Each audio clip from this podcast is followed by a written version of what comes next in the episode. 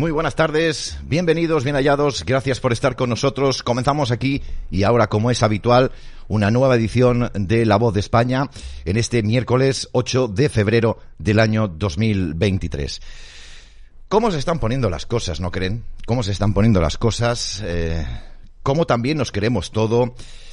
Eh, en fin, mm, señoras y señores, primero de todo y antes de nada, Muchas personas nos han señalado con el dedo porque no hemos dicho nada sobre los acontecimientos acaecidos en cuanto al tema de la detención de, de, estos tres chicos, de estos tres eh, compañeros. Eh, como decíamos, bueno, eh, nosotros, evidentemente, sobre este particular no podemos opinar, pero principalmente porque no tenemos información. Es imposible. Es una falta también de ética profesional que nosotros nos pongamos a opinar de algo que no sabemos ni conocemos. Solamente lo que se ha transmitido en algunas fuentes de, de las redes sociales. Lo que sí que es cierto, damas y caballeros, y pediría que fuéramos un poquito más prudentes a la hora... Evidentemente la opinión es libre de todo el mundo. Cada uno puede decir lo que quiera y decir qué es lo que ha pasado o no ha pasado está dentro de, de libre albedrío de cada uno. Pero realmente se ajusta a la realidad, es lo que yo me pregunto. ¿Qué ha pasado realmente? Miren, tengo muchos documentos, ya saben ustedes que tenemos, gracias a Dios, muchos contactos. Igual, igual no es oro todo lo que reluce. Igual, ¿eh? Cuidado.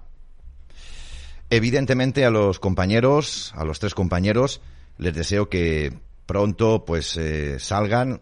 Vizcaíno dice que ya ha salido. Eh, falta Rosillo y, y Trocapoker, me parece que serán, me confundo, perdonen ustedes.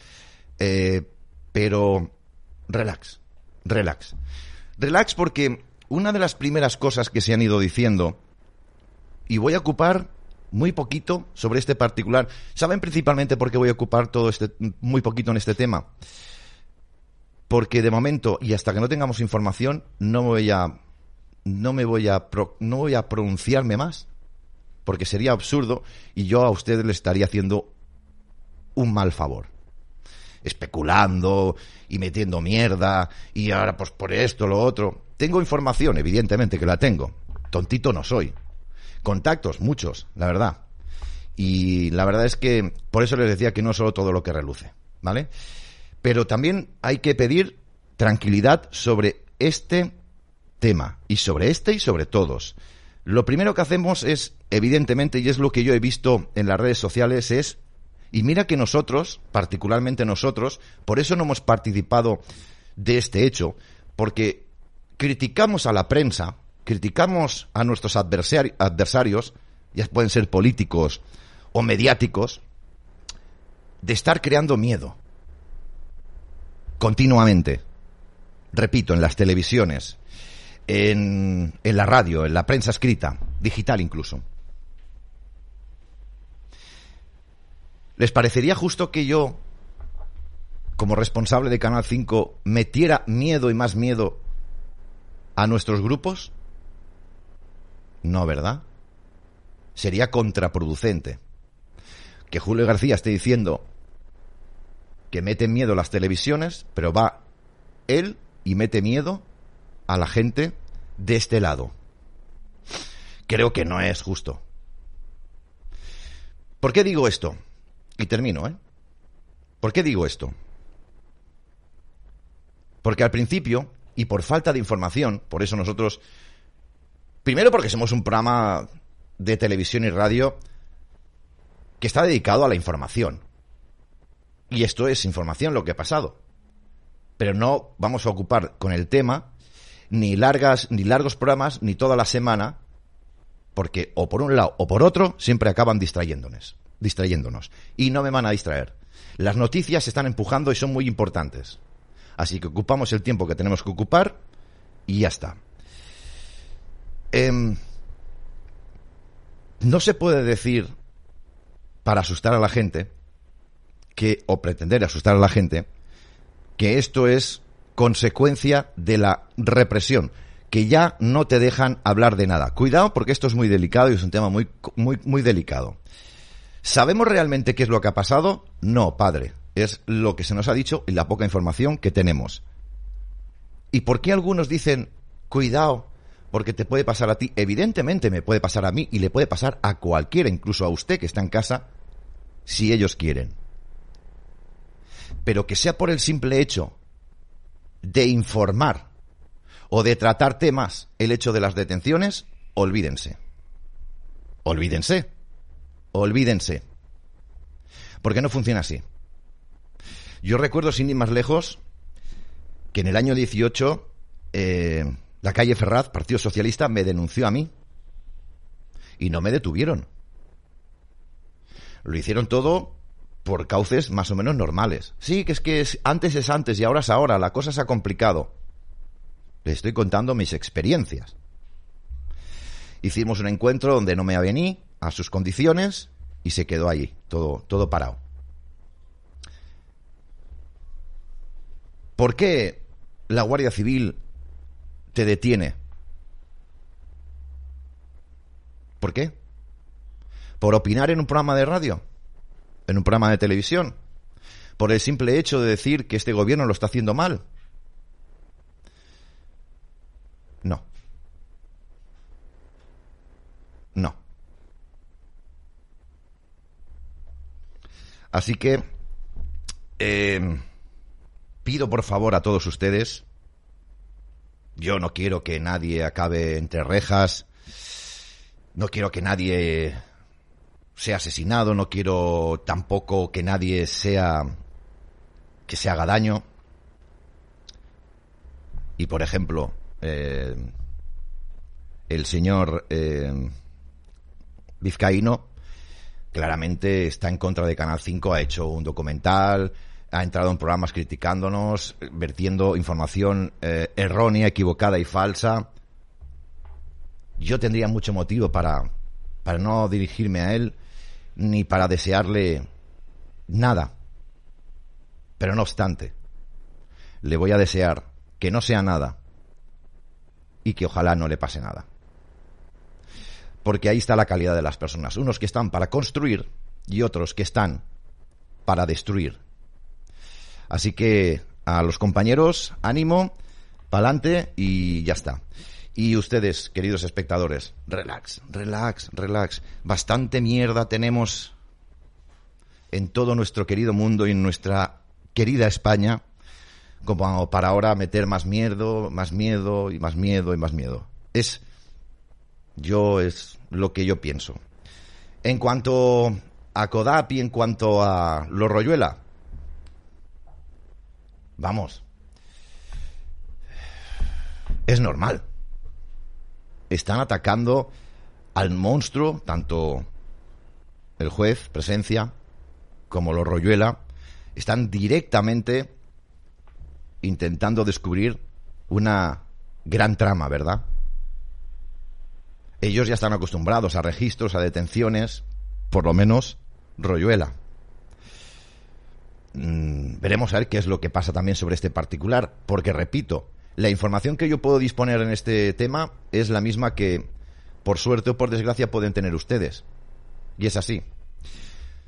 Bien, pues eh, claro, claro, me dicen en el chat, es que lo de expediente de Royuela se ha hecho internacional. Evidentemente, evidentemente, es un tema que pica mucho, salpica mucho, es un tema que, que, está metido aquí, pues ya ves tú, pues ya ves tú, pues imagínate, normal que esté pasando estas cosas, ¿no? Así que, bueno, pues ánimo a los tres compañeros comunicadores, ánimo también a los Royuela y a Fernando Presencia. Y venga, vamos a seguir para adelante, muy atentos a lo que pueda producirse en cuanto a estos, a, estos compañeros y a los Royuela y a, Fernando Presencia. Vamos a ver qué pasa, porque además eh, hacer un juicio de valor sobre este particular sin información, repito y reitero, es muy arriesgado, contraproducente y creo que ustedes no se lo merecen. Que yo empiece aquí a hacerme pajas mentales en que sí, porque esto y tal, porque lo otro y tal, meter más mierda a la mierda cuando lo que necesitamos es limpiar nuestra casa. Entonces, bueno, pues vamos a irnos, vamos a empezar el programa en esta jornada. Entiendan que nosotros no podemos indagar más en el tema porque es que no tenemos información, como ustedes, que ya están viendo que la información es incluso hasta cierto punto contradictoria. Por eso digo, vamos a esperar, porque al... dicen que se pilla antes a un mentiroso con cojo. Dicen, ¿eh? Por eso, si es verdad, es verdad, y si ha habido aquí algo, pues también lo sabremos. Así que esto es lo que hay.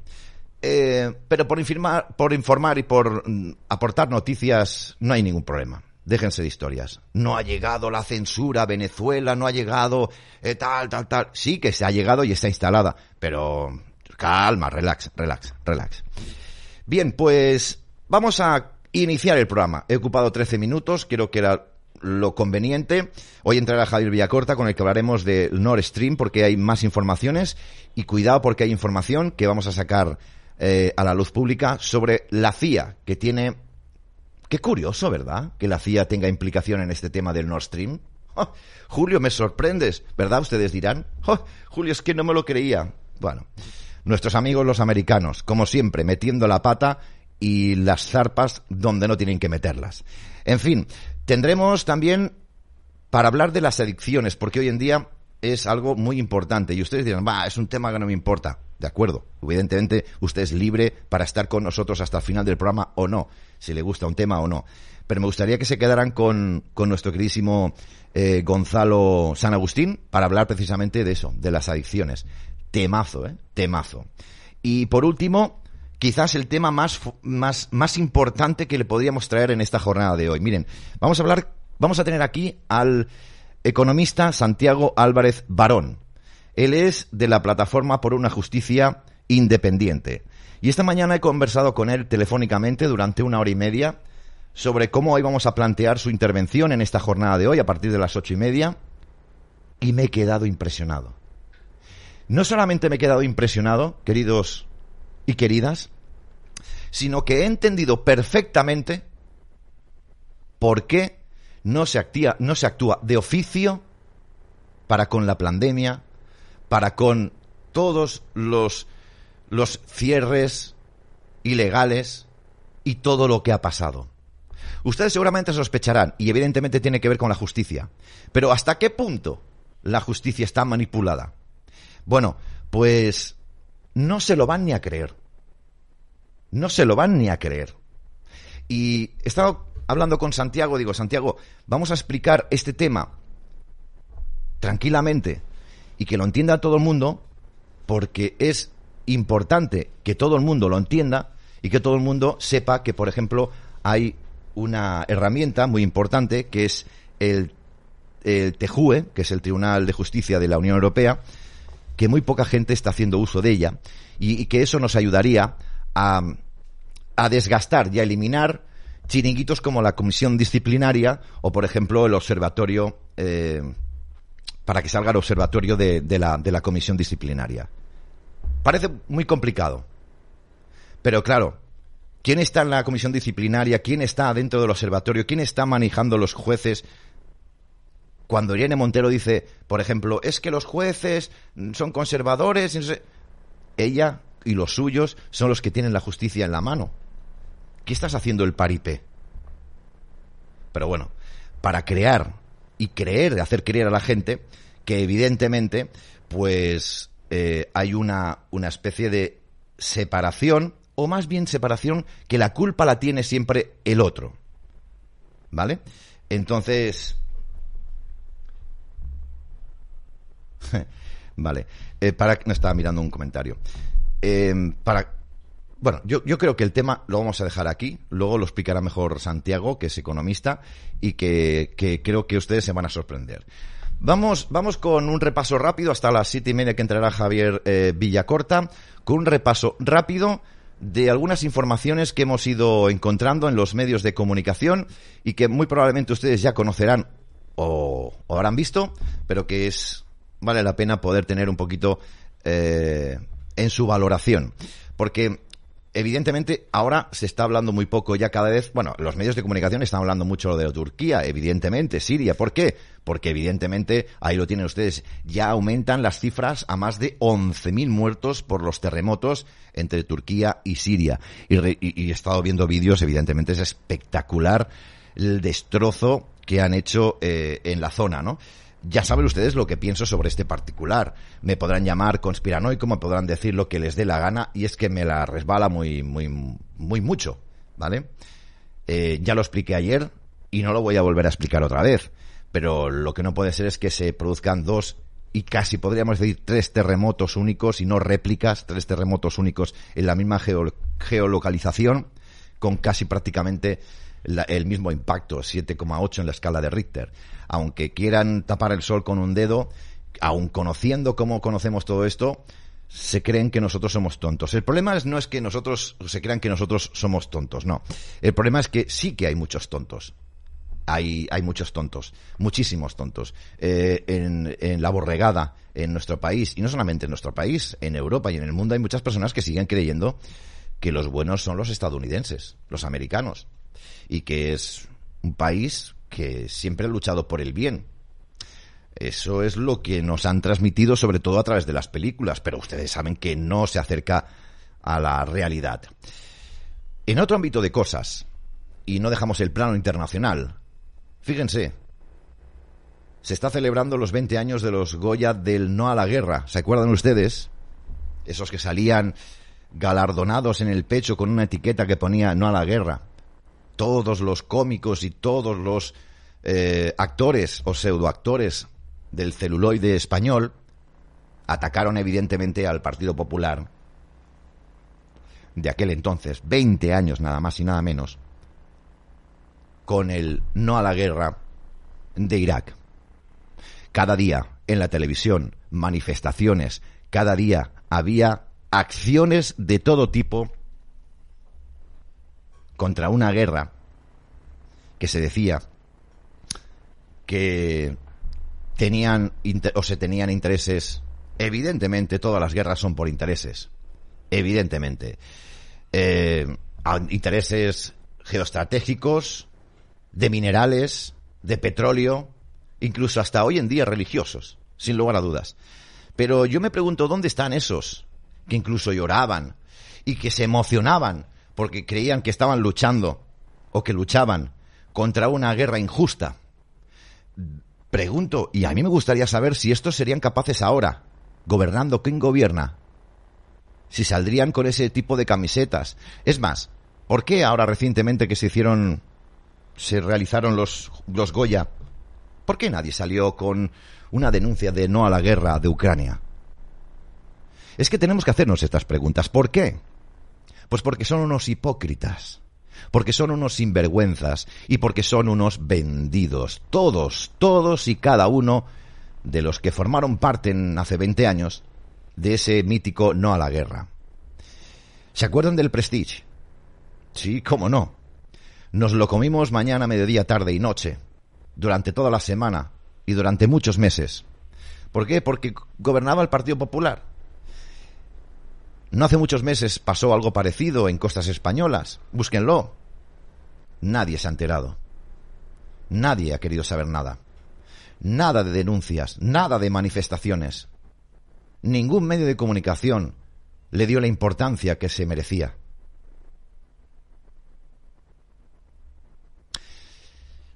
¿A dónde quiere llegar? Yo no quiero llegar a ningún sitio. Simplemente quiero, quiero dejar bien claro que no estamos en un país en el que la gente actúe de forma espontánea, ¿verdad? De forma independiente. En fin. Miren.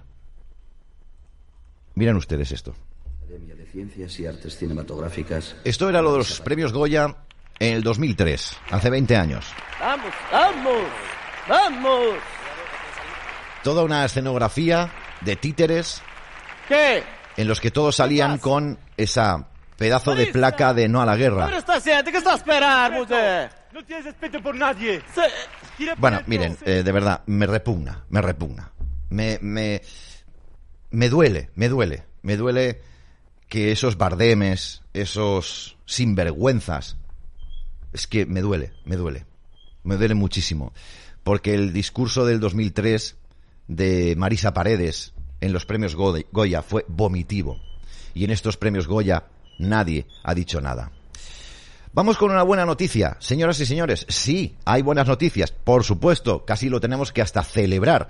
Eh, Suecia se impone a la ideología y suspende los tratamientos hormonales a menores transexuales. El país pone fin eh, de esta manera a este tipo de prácticas después de reconocer que la cuestión requiere más prudencia, que es lo que hemos dicho muchas veces aquí. Cuidado, cuidado con lo que se está haciendo con los menores, porque ahora se lo toman como una moda o como una como un juego. Ah, ahora quiero ser mujer, ahora quiero ser hombre, ahora quiero ser un pitillo, ahora quiero ser una farola con luz LED. Pero para ello tengo que amputarme el miembro o quitarme los pechos o Cuidado con todo esto. Bueno, pues como hemos visto en pantalla y volvemos a ver, el país pone fin a este tipo de prácticas después de reconocer y de haber visto por fin que la cuestión requiere más prudencia, precisamente por eso. Pero ¿qué dice este artículo sobre este particular? Es muy bueno. Déficit de atención, autismo, problemas de alimentación. La comunidad médica sueca comienza a explicar que los diagnósticos que llevan a los tratamientos de cambio de género van acompañados de otros desórdenes. Muy bueno esto, ¿eh? Después de años encabezando el reconocimiento de la identidad trans, Suecia ha decidido suspender los tratamientos hormonales en menores, y lo aplaudo. Por lo menos un poquito de sentido común. Se llega tarde, siempre se llega tarde.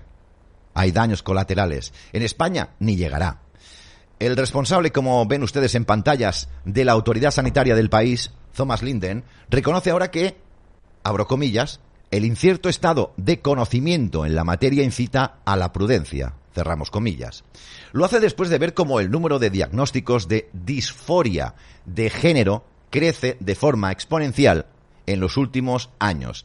Entre 1998 y 2021, el número de casos rondó los, cuidado, 8.900 y solo, y solo en 2021 se alcanzó los 820. Los médicos han comprobado que si antes la mayoría de transexuales eran hombres que se identificaban eh, como mujeres, la tendencia ha cambiado y las cifras muestran cómo son las niñas de entre 13 y 17 años las que piden ahora la transición al género masculino, de 13 a 17 años y en este caso las niñas. Esto ha llevado a, la, a las autoridades suecas a restringir, repito y reitero de forma severa, la práctica de la mastectomías en las adolescentes, que como ya sabrán ustedes es esa operación para extirpar los eh, pechos.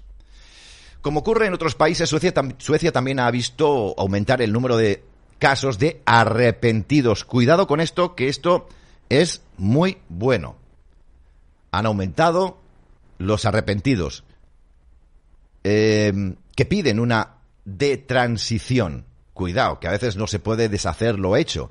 En línea con la argumentación de muchos médicos y psiquiatras, Michael Cruz explica en AFP que lo que se creía una disforia de género que lo llevaba a la transexualidad en la juventud acabó siendo un trastorno del espectro autista sumado a un déficit de atención. Lo hemos leído porque es muy importante esto y repito que en Telegram lo vamos a subir para que ustedes lo puedan leer tranquilamente y compartir si lo ven conveniente. Muchos chicos, jovencitos, muchas chicas jovencitas están transitando hacia un a un empoderamiento trans y se están amputando los pechos porque previamente tienen otros problemas. Es que es muy fuerte. es muy fuerte. Es como darle a un mono whisky y una pistola cargada. Es muy peligroso. Porque estos chicos que previamente son autistas o con déficit de, de- atención, autismos de cualquier ramificación, Asperger, etcétera, etcétera, son los primeros que se dejan llevar por la razón que ustedes ya entienden, por toda esta marea de sicarios del género. Ojalá muchos chicos vean este programa con intención de hacerse esas tropelías. Relax, relax, porque sobre todo los niños autistas, los niños que tienen este tipo de patología, que para mí no son una paria, para mí son lo más bonito que hay en este mundo, la gente con este tipo de trastornos, porque son muy cariñosos. Lo he vivido en mi familia, incluso los que tienen, ¿cómo se llama este, eh, este, esta patología, síndrome de Down? Ustedes no saben, sí, sí que lo saben, sí que lo saben. Lo cariñosos que son los niños con síndrome de Down. Son un amor. Benditos, benditos. Bueno, pues dicho esto, les están poniendo herramientas a estos chicos para terminar con ellos, para terminar con su cabeza, para terminar con su con su vida, para terminar con todo, porque estos niños podríamos decir que les falta mucha personalidad, se dejan llevar por la situación que viven, ¿verdad? Y cualquiera que viene de fuera, sí, porque tú puedes ser, ¿qué eres? Un niño. Pues puedes ser una niña. ¿No te gustaría ser una niña? Y el pobrecito que tiene estos problemas, bueno, pues vale, sí. Y podrás jugar como las niñas, y podrás tener juguetes de niñas, y, y pobrecicos míos, pues, pues vale, pues... Es que esto tiene un trasfondo que da un miedo brutal, brutal. Dicho lo cual, lo publicaremos y ustedes, repito y reitero, lo leen para que saquen sus propias conclusiones. Al hilo de todo esto, porque claro, ya hemos comentado muchas veces que una de las armas marcadas por la Agenda 2030 es abolir la familia y acabar con todo lo tradicional. Ya lo hemos dicho muchas veces. Aunque digan que no, es que sí. Y a veces, personas que entrevistan, youtubers que van por la calle entrevistando a la gente, encuentran a personas con cierto sentido común que te dicen a la cara, sí, sí, sí, sí. Las autoridades y la sociedad ahora mismo te está diciendo que disfrutes de la vida, que la vida son dos días, que seas feliz. No te cases, hombre, no te juntes, no tengas hijos, disfruta de la vida que es muy corta. Eso es lo que te dicen y eso es lo que entra por, lo, por la vista. Y la gente pierde sus principios, los principios que tenían nuestros padres, y dicen, pues claro que sí, ¿por qué tengo que aguantar a un tío y lavarle los calzoncillos? O una tía y lavarle las bragas. Voy a disfrutar y salir cada fin de semana y a vivir la vida. ¿Qué pasa? Que cuando llegas a los cincuenta y pico de años es cuando te entran las ganas, las ganas de tener a alguien a tu lado. Que esto también son daños colaterales que la gente no está, la sociedad no está entendiendo. Porque siempre necesitamos a alguien a nuestro lado. Y eso, hasta eso nos están quitando. Pues vean ustedes este comentario y este zasca de este señor. Yo tengo 36 años y no tengo novio. ¿Se me está pasando el arroz? Obvio, ya hace 6, 7 años. que sí que se me está pasando. Estamos mal, en la mente estamos mal con la mujer que es. Claro. Se quedan sin hijos, sin familia. A los 50 vas a estar sola. Con, no tus me digas. sobrinos, Buscando un hijo, una mascotita de hijo. Claro. Lamentablemente estamos equivocados en esta sociedad. Pero no me digas eso, en Bueno, serio. Vos, pre- vos preguntás, hace te cargo. No, Muy no, bien, sí, sí, yo muy quiero la realidad, pero la realidad ha sido muy dura. Pienso Ah. así. Lamentablemente yo pienso a la antigua. Familia, dos, tres hijos. O sea, tú crees que ya hay una edad para todo, según tú. Obvio. Y la, la chica dice, hombre, no me digas eso, ¿qué te esperabas que te, que te iba a decir? Cuando uno choca con la realidad, con la verdad, es cuando te afecta y dices, hostia, es verdad, cuando tenga 50 años y sea una loca del coño, o un loco del coño, lo único que vas a poder tener serán gatitos y perritos. Porque también te habrás vuelto antisocial. Porque la sociedad, ese disfrutar, ese vivir, ese ser tú, tú, tú y nadie más, tú y nadie más, te ha llevado a encerrarte y no ser social. Fíjense la ingeniería social que llevamos bebiéndonos desde hace tiempo. Repito, seguramente ustedes habrán escuchado a más de una persona aquello de no, disfruta, sal y disfruta, que eres joven y a lo mejor tienes ya 39 años. Sí, eres joven. Pero, coño, ¿se te ha pasado el arroz? Pues no lo sé si se te ha pasado el arroz, no, pero ya vas tarde. Y no con esto estoy diciendo que tengamos que correr ahora los que estamos solteros para, para tapar un agujero. Y, y, traer al mundo tres o cuatro niños. No, volvamos al sentido común. Volvamos al sentido común. Venga, eh, vamos con otro, otro vídeo y enseguida nos vamos con Javier Villacorta. Espectacular. Yo no sé si este vídeo... No, claro que lo sé. No es verdad. Es una escenificación de la realidad. Pero la realidad supera a la ficción y mucho además. Vean ustedes. Disculpame, ¿te puedo invitar un trago? ¿Perdón? Si te puedo invitar un trago, o- otro trago. Ah, yo no lo puedo creer. Bueno, es un, un trago tampoco para no creerlo. ¿Cómo se te ocurre invitarme a un trago? Oh, me, me llamaste la atención, me pareces muy linda. ¿Vos querés que yo llame al 911? ¿Qué? ¿Te está molestando este hombre blanco heterosis? ¿Que soy gay? ¿Vos caminás así impunemente por la calle? No, no entiendo qué está pasando. Estás cometiendo violencia de género. No. Sí, esto es una violación. Casi un femicidio, te diría. ¿Cómo? Perdón, ¿qué está pasando acá? Este hombre blanco, de derecha, heterosexual, me quiere violar. ¿Qué? ¡No! ¡No! Típico de heterosexual. ¿Cómo fue? No, no, no quise violar a nadie. Invité un trago y de repente se puso así. ¿Cómo que le invitaste un trago? ¿Qué está pasando en serio? Así como lo escuchás, con total impunidad. Acaban presos solamente los pobres. ¿Pero cuál es el Y crimen? todavía pregunta el violador Nah, impotencia. no se puede quedar con la impunidad que camina. Tal cual. ¿Y sabés lo que me dijo? Que le parezco linda. Ah, no, esto es ya como un femicidio. ¿Cómo va a ser un femicidio decirle a una mujer que me parece atractiva? Negar la diferencia entre un piropo y un femicidio es de machista y violador en potencia. ¿Pero qué dice, señor? Pará, pará, pará. ¿Cómo, señor? ¿Por qué asumiste mi género? ¿Qué? Sí, ¿por qué asumiste su género? Perdón, pensé que eras hombre por, por tu apariencia. Sí, soy un hombre, pero tranquilamente podría no serlo. Ah, clarísimo. ¿Te das cuenta que sos un nazi que anda por la vida gustando de mujeres y tratando a los hombres como hombres? No, no veo cómo mierda eso me convierte en un nazi. Los travestis se mueren por tu culpa. Pero si al final yo tenía razón, es un hombre. ¿Qué sabes si es un hombre o la ciencia médica le asignó mal el género? Ah, la ciencia es la equivocada, no tus ideas delirantes. Sí, la ciencia puede equivocarse al asignarle el sexo a una persona. Ah, me tomé un bondi hacia el medioevo. El medioevo sos vos, que atrasás mil años con tus ideas de extrema derecha. ¿Cuáles son mis ideas de extrema derecha? Que te gustan las mujeres. Que le creas a la ciencia. Que le digas señor a un señor. Ah, ustedes están enfermos. Típico de extremista de derecha. Decir que las minorías sexuales estamos enfermos. No, no, no, no me refería a su sexualidad. ¿Por, qué carajo tenés una peluca ahora? ¿Cómo una peluca? Es su identidad. Soy género fluido. Hasta recién era un hombre y ahora soy toda una mujer. Ah, tenés un mambo importante. Que tu cabecita estigmatizante no lo entienda no significa que tenga un mambo. Ok, le voy a decir a mi primo bipolar que en realidad no es un trastornado, sino que tiene estado de ánimo fluido, ¿eh?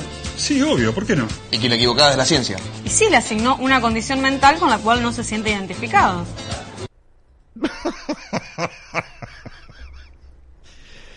Eh, repito, es un, eh, se ha llevado a lo cómico, ¿verdad? Eh, este hecho, pero es que la realidad supera la ficción, pero te lo digo yo y como siempre digo en broma y la Dirección General de Tráfico. O sea, te meten en un quilombo que es que no saben ni cómo salir. Pero, y, esto y lo otro sí, porque tú, ¿cómo sabes que soy mujer? Por mi apariencia, no sé qué. En fin, Javier Villacorta, nos vamos a volver gilipollas como mínimo, ¿eh? Que perdona, no, no te he entendido. ¿Qué tal, Julio? Muy bien. No, no te he entendido, pues se, se ha entrecortado cuando, cuando me lo has dicho. No, decía que nos van a volver gilipollas porque hemos visto No, el ya, vídeo ya. este y... Ya, ya lo somos, ya lo somos. Sí, ¿verdad? Yo creo, yo creo que bastante, además. Sí, tenemos ya acreditación y todo. Somos gilipollas profesionales, acreditado por la Generalidad de Valencia. Tú. Tela, Yo ¿eh? casi a diario podría poner ejemplos en cosas que a mí me han ido pasando incluso por las redes sociales. Es decir, bueno, esto es surrealista ya. fin. Madre mía, madre mía.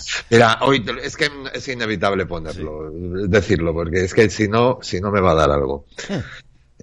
Yo hice el canal de YouTube hace como, ¿qué te voy a decir? Yo, octubre, septiembre, una cosa así. Sí. Por, Más por o ahí. menos, más o menos, del pasado año, Ah. sí. Sí. Más o menos. Entonces, ese canal de YouTube ha ido creciendo, yo he ido haciendo vídeos y tal.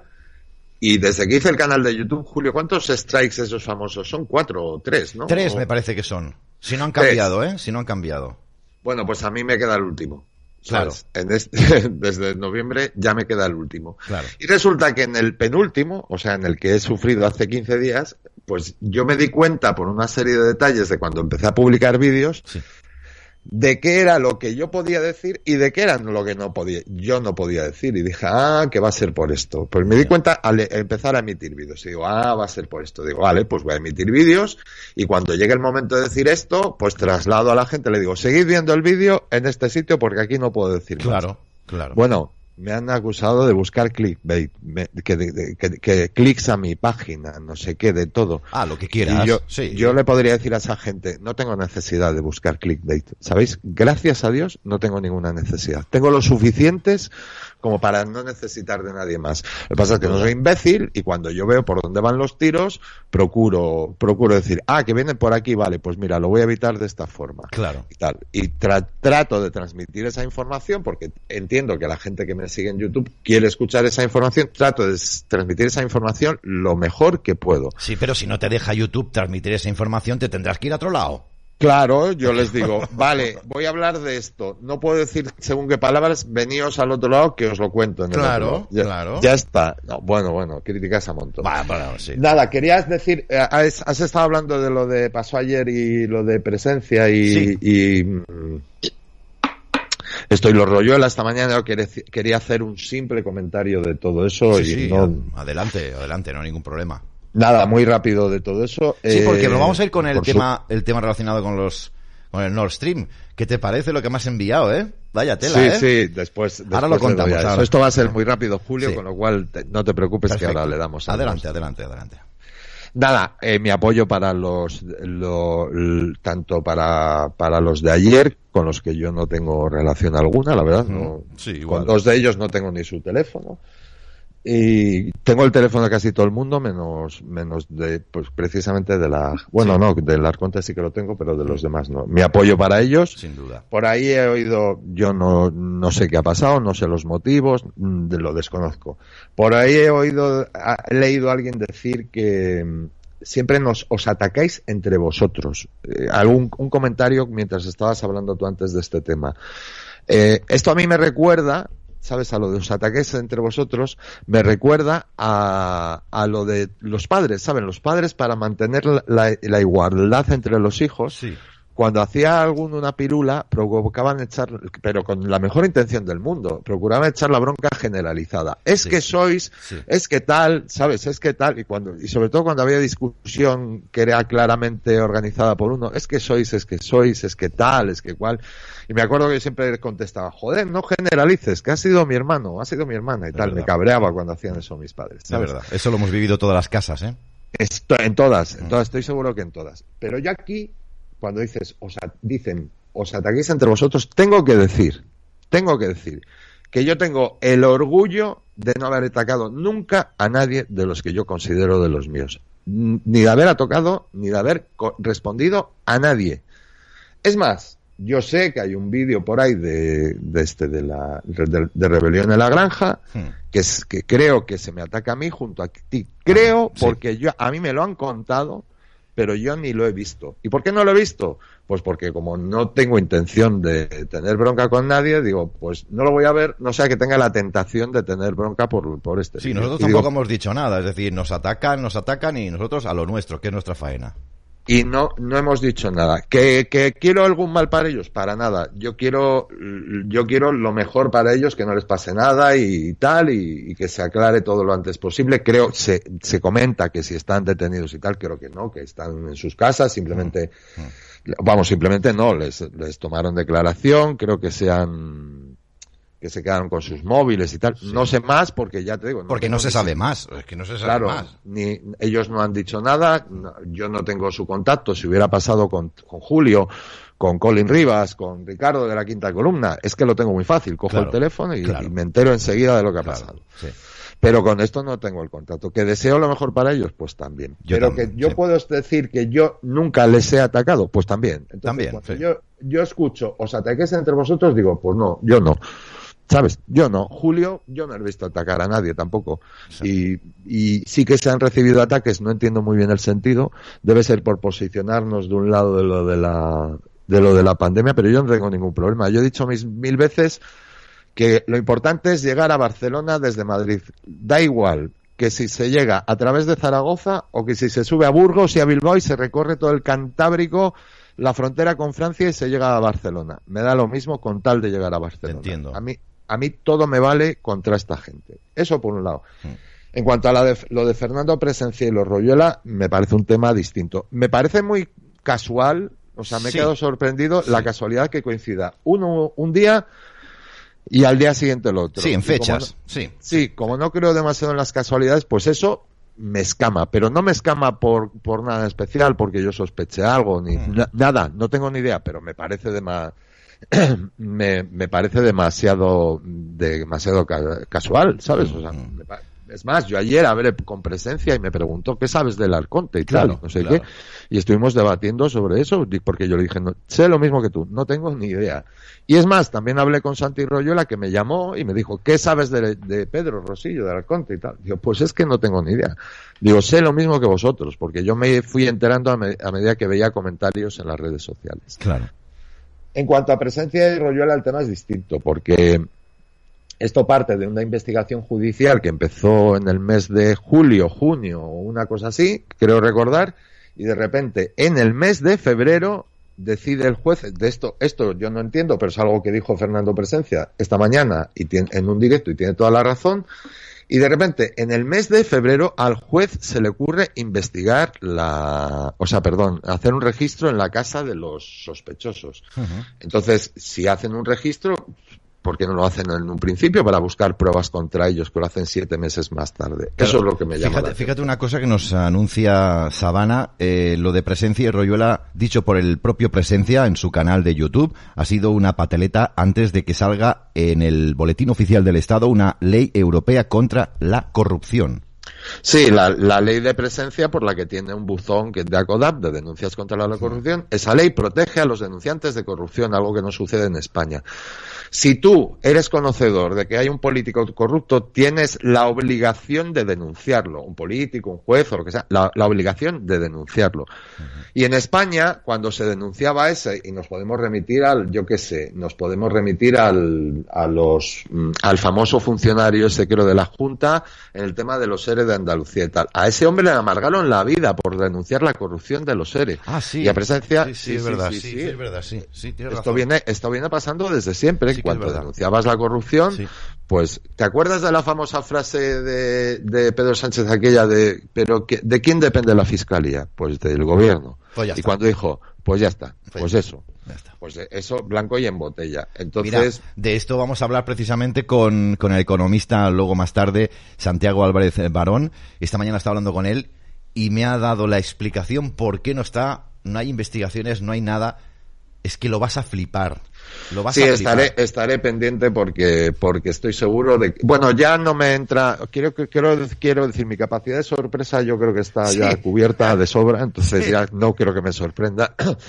Pero seguro que aprenderé muchas cosas, que seguro que aprenderé muchas Sin cosas de, de lo que diga. Sin duda. Y, y más, nada, simplemente que me apoyo a Presencia, a Royuela, por supuesto, y a los, a los, al- a los de ayer, a, a, a Trotapoque, Sí. Vizcaíno y, y el Arconte, con, que yo no tengo el gusto de conocer, solo conozco a, a- al Arconte y yo al resto, lo único que he sabido de ellos es cuando me han criticado, pero nada más que, Sí, sí. Que todo mi apoyo y ya está. No, Eh, pronto sabremos más cosas, ¿eh? Porque al final el sol no se puede tapar con un dedo y a veces se... Bueno, en fin. eh, tanto a ti como a mí nos han llegado informaciones que nada tienen que ver con lo que se está diciendo. Pero claro... eh, Yo- pero no, tampoco las podemos confirmar, yo no lo Claro, sé. Bueno, claro, en fin, claro. aquí tendrán que ser ellos. Yo me imagino que darán explicaciones, que dirán qué ha pasado, lo lógico, Que yo sepa, que yo sepa, ninguno ha estado detenido ayer y hoy. Que yo sepa, ¿eh? pero eso sí que no lo sé. Bueno, hay están gente diciendo que- por que- aquí en el chat que ya han liberado a Rosillo y que tal, que parece ser que estaban dependencias, dependencias polici- policiales, pero también se ha demostrado, es que no lo sé, con que toda la información es confusa, ¿cómo vamos a, di- a- a dar ni siquiera ni una opinión? No podemos. Dicen que también era una detención ilegal. Bueno, pues dejemos que transcurra el tiempo, sigamos un poquito escuchando las partes y a ver qué tal. No, además no dudo que Pedro pues hará algún vídeo lo que sea para contarlo, eso está claro. O sea que, bueno, en fin, ya nos lo contarán y ya, y ya nos enteraremos. Exacto. O sea que ahora me llaman, siempre me llaman por teléfono últimamente a todas Bueno, horas. es normal. Yo también Que- cuando estoy en la cama a las 5 de la mañana me llaman, no te crees. Bueno, ma- ahora vayamos, a- si te parece, Sí. Julio, al Nord Stream. A lo nuestro, exacto, que realmente esto tiene tela, porque lo que no podemos hacer es estar distraídos con unas cosas, ocupar mucho tiempo en unas y despreciar otras Sí. que son tela, Sí, bueno, porque, vamos, más que nada porque mañana podemos ser los demás, los que estemos en la misma situación de Rosillo, de presencia, y tengamos una visita de la Guardia Civil, porque, en fin, vivimos en dictadura, que lo tenga todo claro. Aquel, aquel que quiera, aquel que quiera, que crea que todavía en, espera, que le voy a decir a Fernando, es Fernando el de la web. Ah, Le vale. decir que no estoy en directo. Estás en directo y ya está, le dices que, que luego Con más Julio, tarde. un conocido tuyo. Totalmente. Total. Bueno, de lo del Nord Stream. Ha salido un- un- una publicación en el, en el Times, eh, en el Times inglés, creo que sea, y que, que bueno, que es muy interesante mm, porque habla de la, pues de lo que todos sospechábamos. Ha salido un periodista que además fue premio, Pulitzer, tiene ochenta y tantos años, se llama Seymour Hersh, y ha publicado un artículo sobre a lo que todos sospechamos, que el Nord Stream ha sido organizado por los Estados Unidos y por parte de la CIA de los Estados Unidos y ha- en una mm, publicación en Substack que yo he leído en mi canal de YouTube y en el canal del Diestro TV y tal, que la he leído completa, es algo Sí. largo, pero es un libro, es como un libro interesante de leer y que ahora, desgraciadamente, no sé por qué el ordenador no me traduce cuando antes me lo traducía. Pues bueno, os, os comento. Básicamente, ¿qué pasó? ¿Qué, qué, qué, qué tiene de curioso o de escandaloso todo esto? Lo primero que tiene de curioso o de escandaloso es que, según este periodista, la explosión del Nord Stream se organizó antes de que comenzara la guerra entre Rusia y Ucrania, ante la sospecha de que, de que los americanos, o sea, perdón, que tenían los americanos, según dice él, de que el- los rusos eh, invadieran Ucrania. Es decir, antes de todo esto ya estaban organizando un sabotaje del, del Nord Stream según este periodista, para que los... mm, ¿Cuál era el motivo del sabotaje? Aparte de dejarnos a nosotros sin gas y que lo pagáramos más caro. Claro. Pues que Europa no tuviera, no pudiera agarrarse al consumo del gas em, ruso para quedarse tan tranquila y hacerse la indiferente con respecto a la guerra entre Rusia y, y Ucrania. Es decir, ahora Europa, para, como necesitamos el gas licuado de Estados Unidos infinitamente más cara, Claro. Se ve obligada a, mm, por así decirlo, a mm, meterse en todo el, el fregado si quiere tener gas a buen precio. Claro. Eh, eh, ¿Por qué? Porque si no, pues en Europa pasaríamos frío. ¿Cómo se, ¿Cómo se organiza todo esto? Pues eh, muy fácil. Se piensa, eh, se mira en junio, o sea, esto viene organizándose, repito, desde el año pasado, ¿eh? Sí, sí, sí, sí. Incluso desde 2021 he llegado a leer. Pero bueno, ¿Cómo se organiza todo esto? Pues muy fácil, se va, se van a, hay un comité en- de estos, los típicos super secretos, de siete ocho personas en Estados Unidos, el secretario de Estado de Defensa, no sé qué, no sé cuántos, Sí. y lo primero que intentan es esquivar tener que pasar por el Congreso estadounidense la aprobación para esto, porque en condiciones normales necesitaría una aprobación. ¿Cómo lo hacen? Pues utilizando a otra gente y como que es una cosa de urgencia nacional. Hmm. Lo dejan ahí en, en bypass hasta ver qué pasa y entonces contactan con Noruega, o sea, aquí los noruegos también están implicados, Sí. porque necesitan que en Noruega se organicen los buzos, eh, hagan los entrenamientos para bajar al Nord Stream. Vosotros imaginaos, están a una gran profundidad y entonces hay que bajar hasta ahí y se necesitan buzos expertos que además bajen con minas, recordemos, para dejar las minas puestas. Sí. Entonces los, los, junto con los eh, has puesto ahí algo de, de Sí, WhatsApp. sí, o lo se que estaba sea. pasando a San Agustín el, el código para que entrara luego. o sea, ¿qué, qué pasa? Pues que para, para organizar lo- las cosas los buzos tienen que entrenar y deciden entrenar en Noruega. Pero claro, en el mar Báltico, donde estaba lo, lo del Nord Stream, hay mucha vigilancia de los rusos.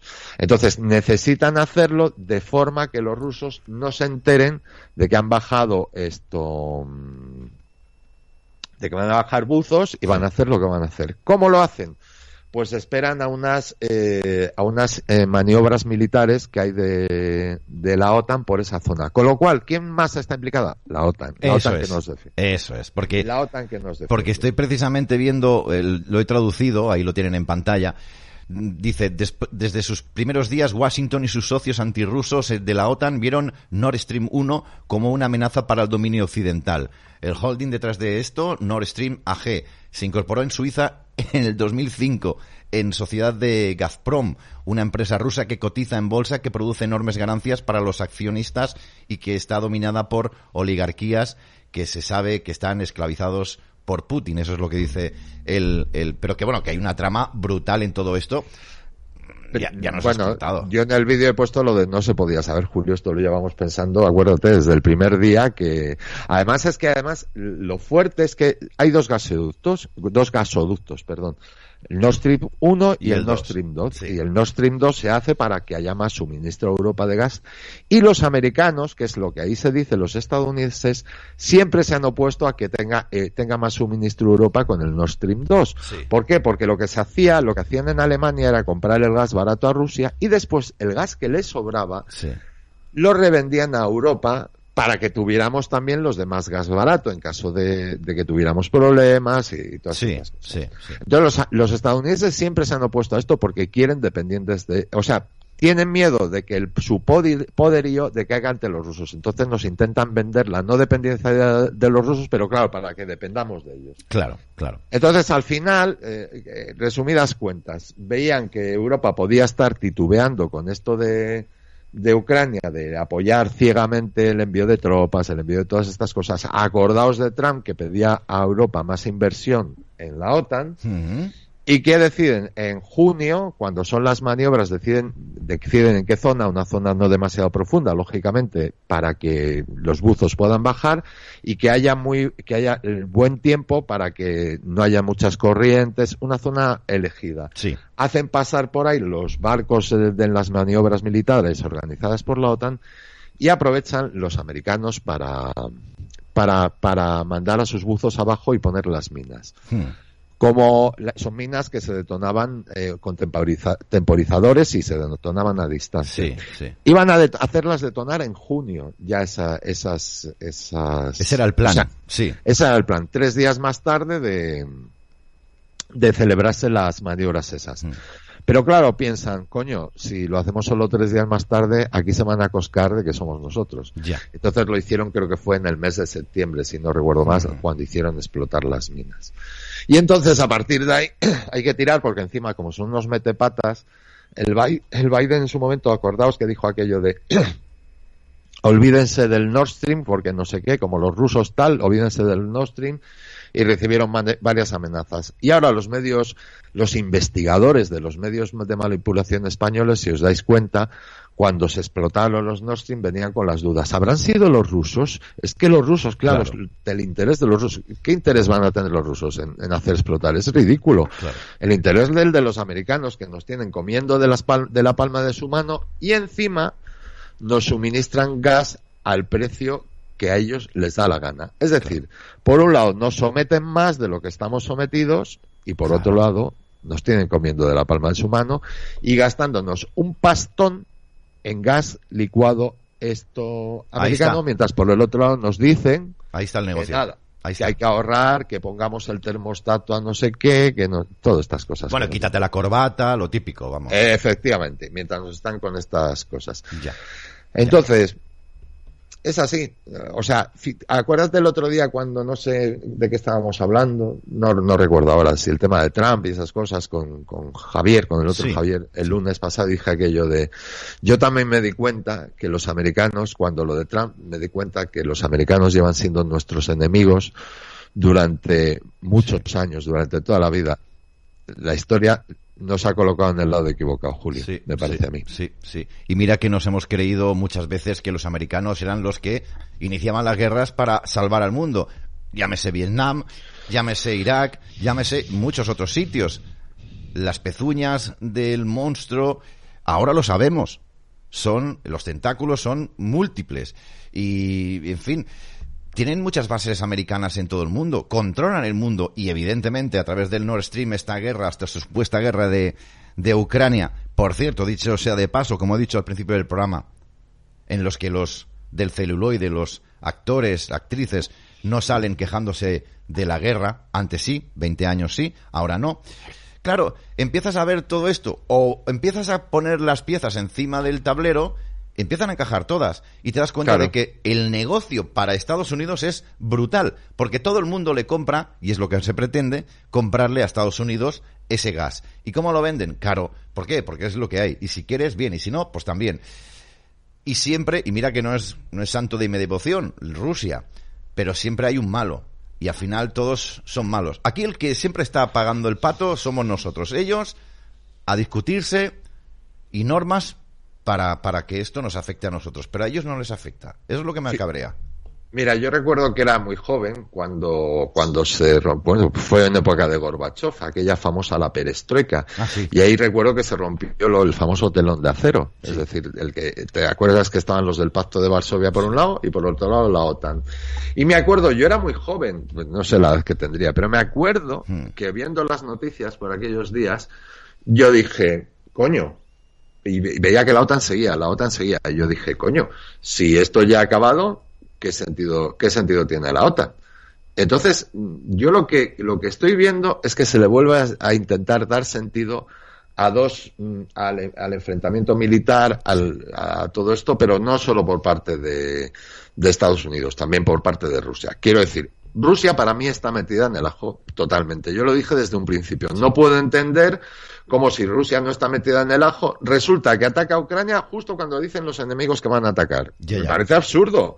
Entonces tiene que estar metida en el ajo por cojones, porque además resulta que ahora vemos que económicamente los países que más se están beneficiando son precisamente Rusia por un lado y Estados Unidos por el otro. Y es así. Claro, claro. Pues estamos volviendo a vivir lo que se vivió en aquella época. Y además, siempre de por medio, la OTAN. Una, una, estamos viendo... A Gorbachev, y al Boris borracho Yeltsin. del... Boris no me acuerdo. Yeltsin. Sí, Boris Yeltsin, sí. Boris Yeltsin, sí. Sí.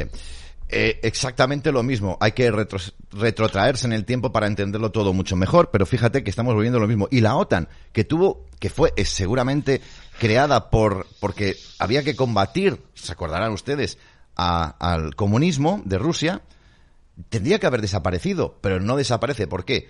Porque es una alianza de países que está al servicio de Estados Unidos. Claro. Hostia Y, puta. y- y- y recordamos, y, y habría- teniendo que recordar, porque es importante recordar lo que la OTAN hizo en Yugoslavia de la mano de Javier eh, Solana, que era por aquel entonces secretario general de la Sí. OTAN, y en el ajo estaba metido Pedro Sánchez, que estaba metido dentro del contingente Sí. eh, español. Javier Solana, madre mía. Madre mía. Sí, un, un- un- un pro vacunas de cojones, además, últimamente. Ahí lo tienen ustedes en imagen, para que se acuerden. Este, este señor, por decirle de una manera, es que no veas la que nos hemos comido, ¿eh? Y la que nos Sí, estamos sí. comiendo, ¿eh?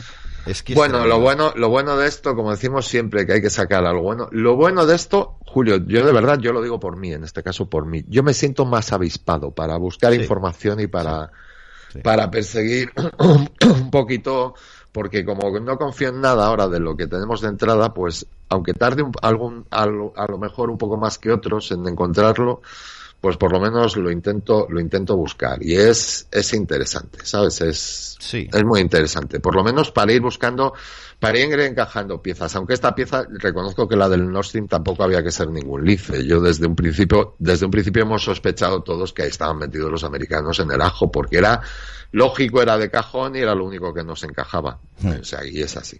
Totalmente. Bueno, no tenemos mucho más tiempo para dedicarle a esto. Tampoco hemos descubierto los Pirineos ni el Colacao. Pero bueno, no, no, no, no, pero, pero por lo sí que menos lo, cierto- lo vemos negro sobre blanco. Claro, exacto. Se ha confirmado lo que ya veníamos diciendo sobre este particular y acabamos de confirmar, eh, según investigaciones, que la CIA estaba metido y está metido, los servicios de inteligencia están metidos en toda esta trama. Yo creo que si algún día sale toda la verdad, va- nos va a reventar el coco, pero como, como nunca, ¿eh? Yo creo que, yo creo que, como decía el juez aquel del 11M, eh, no, no estamos preparados para saberlo todavía. Aunque nos merecemos saberlo, ¿eh? No, no, tenemos que saberlo, tenemos que saberlo. O sea, nos, nos va a estallar la cabeza porque seguro que la cosa es mucho peor de lo que pensamos en el, o sea, seguro que la realidad es mucho peor de la que, Pero fíjate una cosa, Javier, y enseguida terminamos. ¿Por qué interesa que Ucrania, la guerra de Ucrania, siga adelante? Porque hay unos, interes- unos intereses gubernamentales de muchos países de continuar con esta patraña para que Estados Unidos, porque muchos dirán, hostia, estás un poco loco, Julio, ¿cómo te haces ese análisis? Es que, eh, a ver, ¿cuál es- ha sido el mayor competidor hasta ahora de Estados Unidos? Europa, entre China también, pero Europa. Sí, ¿Vale? fíjate, pero eso yo lo hilaría, Julio, con la otro otro vídeo que publiqué, no sé si ayer o anteayer, sobre la antigua primer ministro del Reino Unido, Liz Truss, la, la tía esta que quería poner, que dijo que no tendría ninguna duda en apretar el botón si fuera necesario para defender a su país. Bueno, la que duró 44 días en, Esa, esa, esa, esa. en el gobierno. Y el otro día publicó que su plan económico, o sea, olvídense de que fuera gilipollas, pro vacunas, que dijera eso. Ahora vayamos a lo que, al meollo de lo que dijo. Dice en un artículo, en resumidas cuentas, dice que cuando ella toma los mandos del gobierno, decide con sus colaboradores que lo mejor para que, para sacar adelante el país es bajar impuestos a empresas y a, y a los ciudadanos en general. Sí. Bajar impuestos. Sí. ¿Con qué se encuentra en ese momento? Con que la azotan por todas partes. Europa, Estados Unidos, la atacan por todos los lados y ella dice, y me doy cuenta que había, mm, habría, había, eh, del- me di cuenta del poder de las grandes, ay, como dicen, de las grandes corporaciones, o no, no es esa la palabra que usa, pero bueno, Oligarquías, los- ¿no? Quizás. De los grandes poderes, de las grandes oligarquías económicas y tal. Era simplemente eh, bajar impuestos y, y, es- y le atacaron porque lo importante era subirlos. ¿A dónde voy con todo eso? Si resulta que vamos hacia el no tendrás nada y serás feliz, ¿cómo no se tiene nada? Pues si te saquean. Es decir, ¿a vosotros os parece lógico que cada vez nos saquen más, que cada vez la gente eh, te- eh, viva con menos dinero y tal. Tiene un fin, porque la gente podría decir, joder, de esa forma pues no se consume, no se sale, Sí, no sí. se genera impuestos Sí, y tal. No, yo creo que quieren a que acabemos todos sometidos a las paguitas y con lo justito para no poder ni movernos, con nuestro coche eléctrico que haga 200 kilómetros como mucho para que no podamos conspirar y nos tengan bien reduciditos en cárceles grandes que Sí. son lo que son las grandes ciudades. Sí, sí. Estoy de acuerdo contigo con este análisis. Es así. Pues Javier, por hoy lo dejamos aquí y te esperamos el próximo ya. Estamos a miércoles, nos vamos a comer la semana ya mismo porque mañana es jueves. Eh, el lunes, el lunes. El lunes. Bueno, y, ya se avecinan, voy a, voy a- simplemente muy rápido, voy Sí. a sacar novedades y tal, y, y ya las tengo casi organizadas, o sea que yo creo que en breve ya podré ir contando lo que, lo que voy a hacer. Tú ya lo sabes, pero bueno, eso va a estar, está ya casi allá, tiro de piedra. Te felicito, te Y felicito. nada más. Te felicito y en su momento te felicitaré y te desearé mucha suerte. Pues Javier Villacorta, el lunes te esperamos con mucho cariño una vez más aquí en Canal 5. De verdad, muchísimas gracias. Muchas gracias a ti, Julio. Un abrazo a Feliz todos. noche. Hasta Feliz luego. noche. Adiós, adiós. Adiós. Bien, pues eh, después de Villacorta y rápidamente nos iremos con Gonzalo San Agustín para hablar de las adicciones. Eh, pero antes de nada, nada, hacemos un pequeño alto en el camino. Volvemos enseguida. No se marchen, por favor. Hasta ahora. Fotón. Bienestar y calidad de vida al alcance de todos.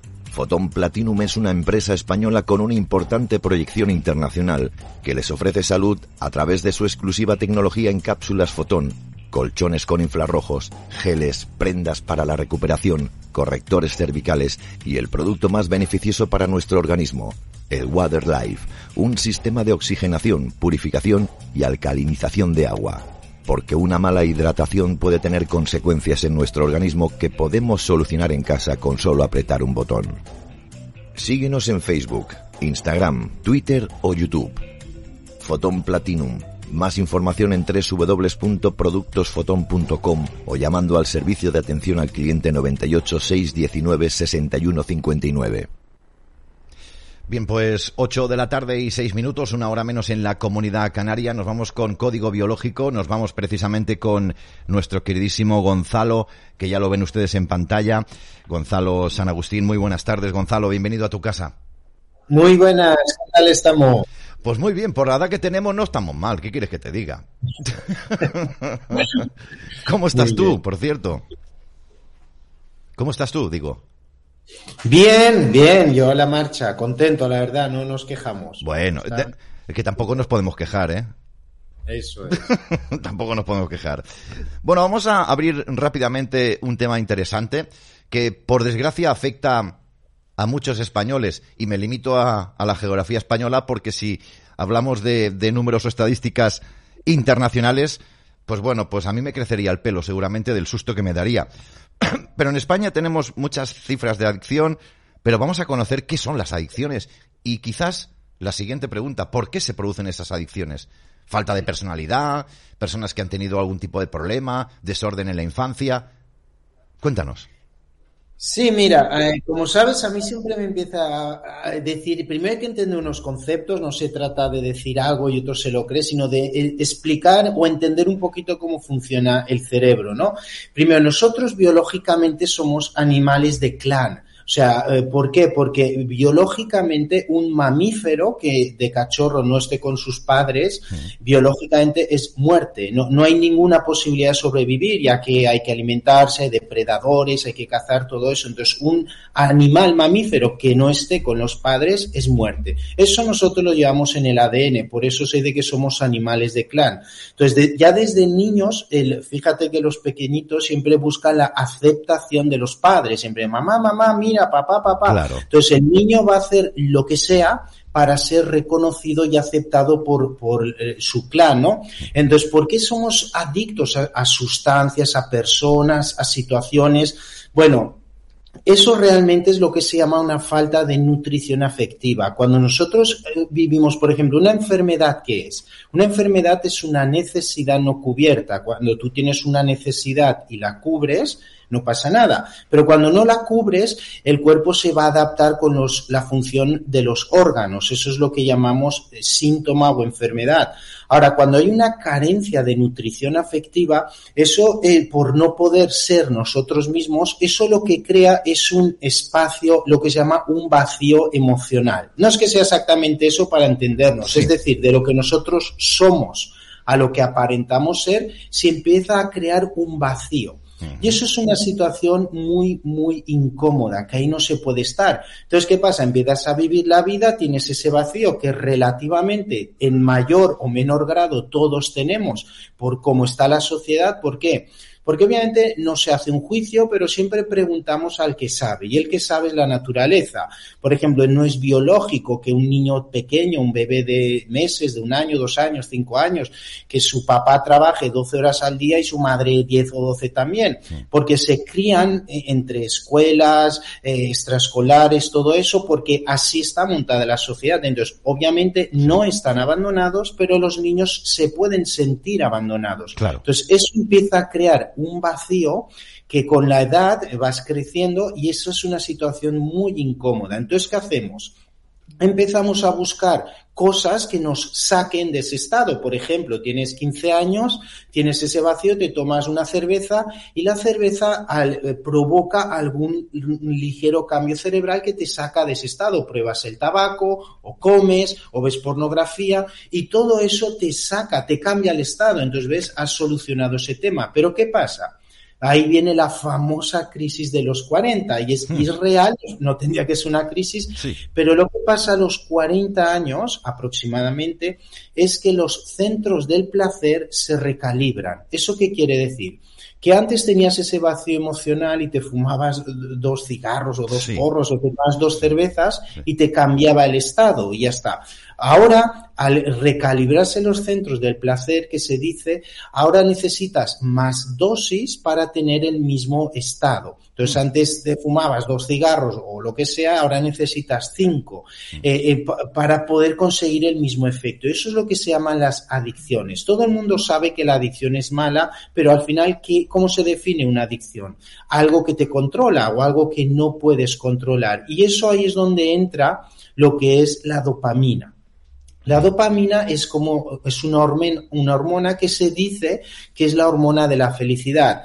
Realmente no es exactamente así, es mucho más que eso porque la dopamina es lo que te provoca todo lo que tiene que ver con la motivación y el avance.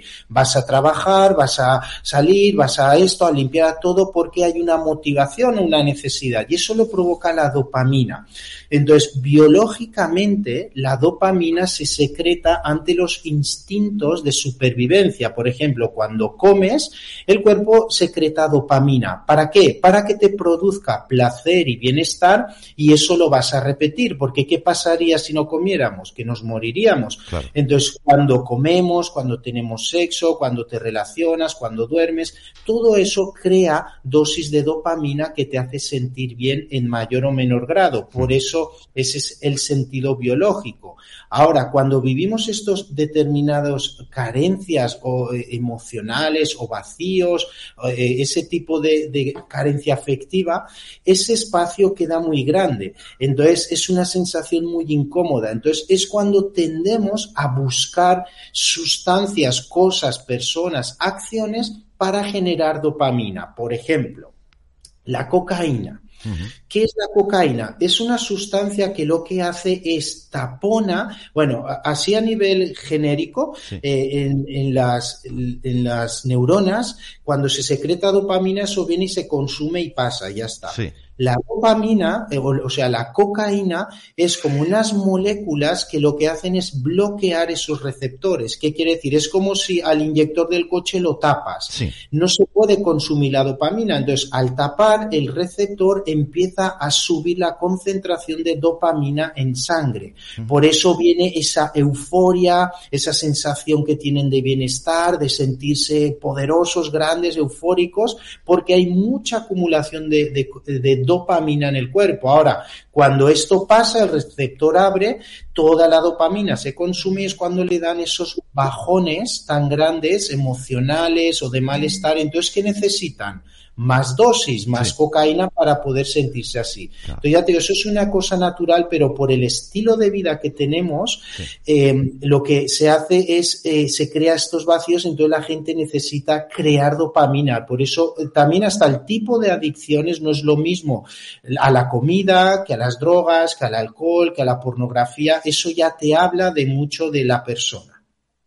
Bueno, yo me salen muchas preguntas, pero una de ellas evidentemente las adicciones no solamente son a temas materiales, también podría ser adicción a una persona o, a un sentimiento o hacia, o hacia alguien, ¿no? Claro que sí, y a ciertos estados. Hay gente que es adicto a, a estar deprimido. ¿Por qué? Cuando tú vives un impacto emocionalmente fuerte, eso crea energía y tienes energía en positivo o en negativo y el cuerpo se hace adicto y luego vas a buscar lo que sea para eh, provocar ese estado. Hay gente, por ejemplo, que ha vivido una situación difícil, una muerte, una separación, una pelea, una ruina, cualquier cosa que podamos tener y eso va a crear ese estado y a base de recrearlo y repetirlo tantas veces en tu mente y contarlo y revivirlo, el cuerpo se ha hecho adicto y ahora condicionan el cuerpo a ese estado emocional y hormonal. Entonces ahora ya no necesitan nada para sentirse deprimidos porque lo han recreado tantas veces ese estado que es eh, ya natural en la persona. Hay un, síndrome que se llama respuesta de derrota. Esto lo hicieron un experimento en Estados Unidos que lo que hicieron es en ratas, cogieron ratas y las tenían eh, en jaulas pero esas ratas recibían maltratos por las otras ratas, no podían escaparse, no podían relacionarse con otras ratas, ni relaciones, apenas comer, no podían salir, no pueden hacer nada. Entonces, eso lo que provoca es una bajada, un descenso importante de la dopamina y es cuando pierden la motivación por la vida. A otros términos se llamaría depresión, pero es, amplio el tema, pero así, entonces esa rata que está en ese estado es lo que vive la respuesta de derrota, es decir, tú coges esa rata, la echas en un cubo en agua y ni siquiera, ni siquiera intentará nadar, se ahogará sola, se dejará morir, porque biológicamente ya no tiene sentido la vida. Y eso provoca cambios fisiológicos en el cerebro, además son reales, son medibles a través del escáner y todo viene por el descenso de esta hormona por vivir determinadas situaciones. Entonces, las personas, eh, eh, ¿qué hacen? Buscan sustancias, personas, situaciones, lugares para que le estimule la dopamina y eso les hace sentir bien o mejor. Entonces, la historia sería eh, ver qué has vivido en tu vida que te provoca ese descenso de la dopamina para poder cubrir esa necesidad. Mm, Gonzalo, vamos a ver, ¿cómo podemos diferenciar mm, una adicción de un apego emocional, si hay alguna diferencia. Bueno, eh, hay diferencias, sí, claro que los hay, porque una es por necesidad. Por ejemplo, aunque queda así un poco lanzado, pero ¿por qué el 70% de los matrimonios o de las parejas no funcionan? ¿no? ¿Por qué? Porque nos juntamos por necesidad. Por ejemplo, si uno es una persona muy insegura y conoce a una persona muy segura, ¿qué hace? Se enamora. Claro que no es amor, es necesidad, pero esa persona te está dando lo que tú necesitas. Entonces, ¿qué pasa? El momento que te está dando tus hits emocionales, todo está bien, todo va bien, pero el momento que se gira a hacer su vida y a ti te vienen todos tus demonios y todas las carencias, es cuando vienen eh, todos esos estados y broncas y todo tenemos simplemente porque estás reviviendo tu estado. Entonces tenemos como un apego emocional, puede ser un apego emocional, personal, sexual, económico. Y, Gonzalo, Gonzalo, ¿cuándo entra la obsesión? Porque también es un, un participante muy interesante. Sí, lo que pasa es que ahí ya hay que ver un poquito más el cerebro en profundidad. es decir, ya cuando lesionamos determinadas partes del cerebro o hay hiperfunciones, es cuando te declinas a tener una, un tipo de conductas u otras. Por ejemplo, si tú en este estado que tienes vives determinados shocks traumáticos, eso va a lesionar una parte cerebral y es cuando vienen los comportamientos. Por ejemplo, eh, o mejor dicho, trastornos de comportamiento. Por ejemplo, esas, esas barbaridades que vemos en la televisión, ¿no? De eh, hombres que matan a mujeres, a sus hijos, esas barbaridades, ya sabemos cómo lo vemos o lo vivimos, pero biológicamente sabemos por qué es. Porque, por ejemplo, en la naturaleza, el, león, el macho alfa, ese es el único que tiene derecho a estar con todas las hembras, a montar a todas las hembras y a tener su territorio. Los otros machos no tienen derecho a eso. De hecho, va a haber determinadas situaciones conflictuales territoriales que eso provoca, por ejemplo, un cambio en la sexualidad. Entonces, a veces el, el padre león, ¿no? Que tiene un hijo, un leoncito, él sabe que ese leoncito es, es alfa, él lo sabe, y sabe que con el tiempo va a ser más joven y más fuerte que él y le va a quitar su lugar. Entonces, ¿qué hace? Lo mata lo mata para mantener su estatus. Entonces, cuando una persona vive determinadas situaciones que llamamos de identidad o de sometimiento territoriales, eso va a lesionar unas partes cerebrales y es cuando le va a inducir a tener ese tipo de comportamientos, porque socialmente es una locura, es una catástrofe, pero biológicamente tiene un sentido de supervivencia. Entonces, obviamente no lo estamos justificando, pero cuando vivíamos en las cavernas tenía sentido Hoy en día, por supuesto, ya no. Evidentemente. 8 de la tarde y 20 minutos, una hora menos en la comunidad canaria. Eh, en lo más mm, rabiosamente actualidad, en la más rabiosa actualidad, eh, conocemos y sabemos que hoy ha sido el primer día, y no me voy de tema, ¿eh? No me voy de tema. Hoy ha sido el primer día en el que eh, no eran obligatorias las mascarillas en los transportes públicos. Y seguimos hablando de adicción. Y seguimos hablando de adicción. Porque podríamos estar ya no solamente ante un miedo patológico, sino a una adicción de llevar una protección que crees tú que es una protección y este sería el resultado por el cual hoy, por ejemplo, en muchos transportes públicos las personas siguen llegando esa mascarilla que dicen que protege? ¿Es adicción? ¿Es miedo? ¿Por dónde van los tiros aquí? Sí, mira, habría para contestar a eso correctamente, habría que ver cada caso porque pueden ser varias cosas, pero dar la mascarilla esta o el bozal, como lo quieres llamar, hay personas que eso le dan como un rol nuevo y, y, se sienten importantes. Gracias a que tú llevas la mascarilla, el virus ya no está. Ah, y eso lo sienten como, ah, ya soy alguien, ¿no? Eh, ya se sienten poderosos. Entonces tú que no la llevas te van a señalar porque por culpa tuya y gente como tú, todo está como está, ¿no? Es como, por ejemplo, eh, eh, un trabajo, ¿no? Que, que, por ejemplo, guardias seguridad, pues hay personas muy dignas y un trabajo totalmente digno, ¿no?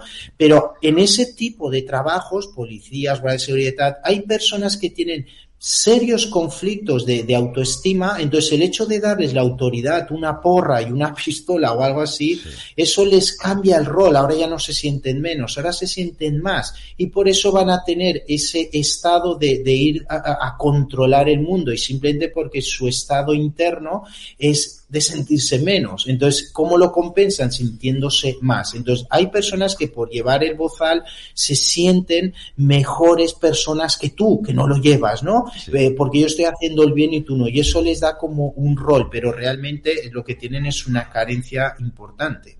Estamos hablando con Gonzalo San Agustín de Código Biológico de, de las Adicciones. Eh, fíjate, se me abre otra pregunta, creo, creo, yo estoy haciendo preguntas creyendo que son interesantes. Eh, y te explico. ¿Adicción a la, a la, esclavitud podría existir en los tiempos en los que vivimos? Me explico.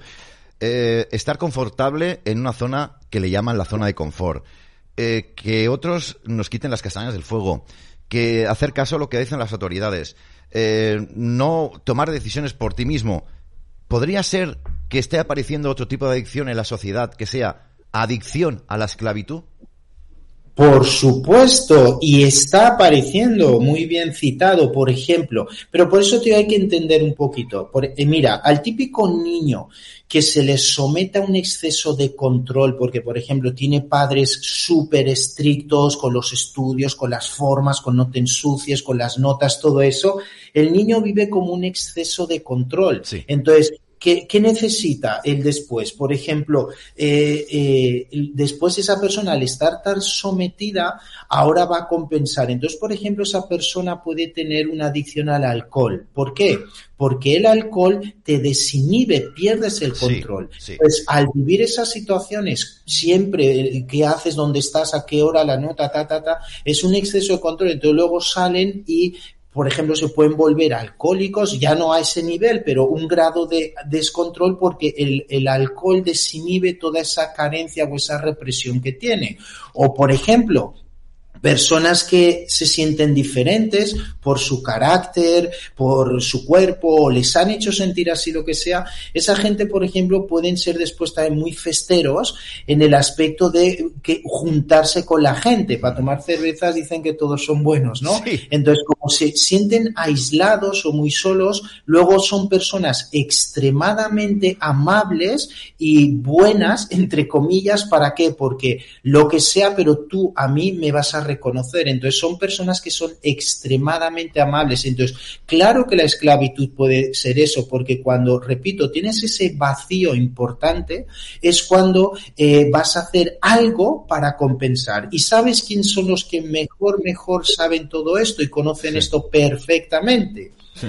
Las grandes compañías de publicidad, Hmm. Coca-Cola, McDonald's, Bimbo, Nestlé, esos son los reyes, lo conocen todo eso. Por ejemplo, Coca-Cola, ¿qué es? Todo el mundo sabe que es una, coca, una bebida azucarada, carbonatada y tóxica. Eso lo sabe todo el mundo. Pues ¿sabes que Coca-Cola es la bebida más vendida de todo el planeta?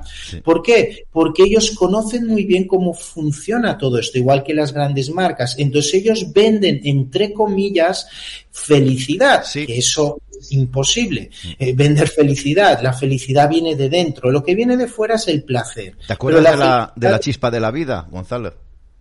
Así es, así es. Entonces las grandes compañías de publicidad conocen esto y una persona que emocionalmente se siente decaída y demás, es cuando te meten esas publicidades que están muy, muy bien pensadas a nivel de ritmos, de colores, de sonidos, entre ellas tienen eh, mensajes subliminales en ondas alfa y eso va adentro, por eso eh, te llegas a, más al consumismo. La gente que es más feliz consume menos. Es menos consumista, no lo necesita, pero cuando emocional o psicológicamente estás un poco alterado, vas a necesitar consumir para qué? Para secretar dopamina. Por eso cuando te compras un super teléfono, un super coche, te vas de viaje, te compras ropa, lo que sea, y cuando la novedad desvanece, que son días o semanas, ahí aparece otra vez ese, ese impulso inconsciente de esa carencia y ahí es cuando nos da otro bajón y necesitamos más y más y más.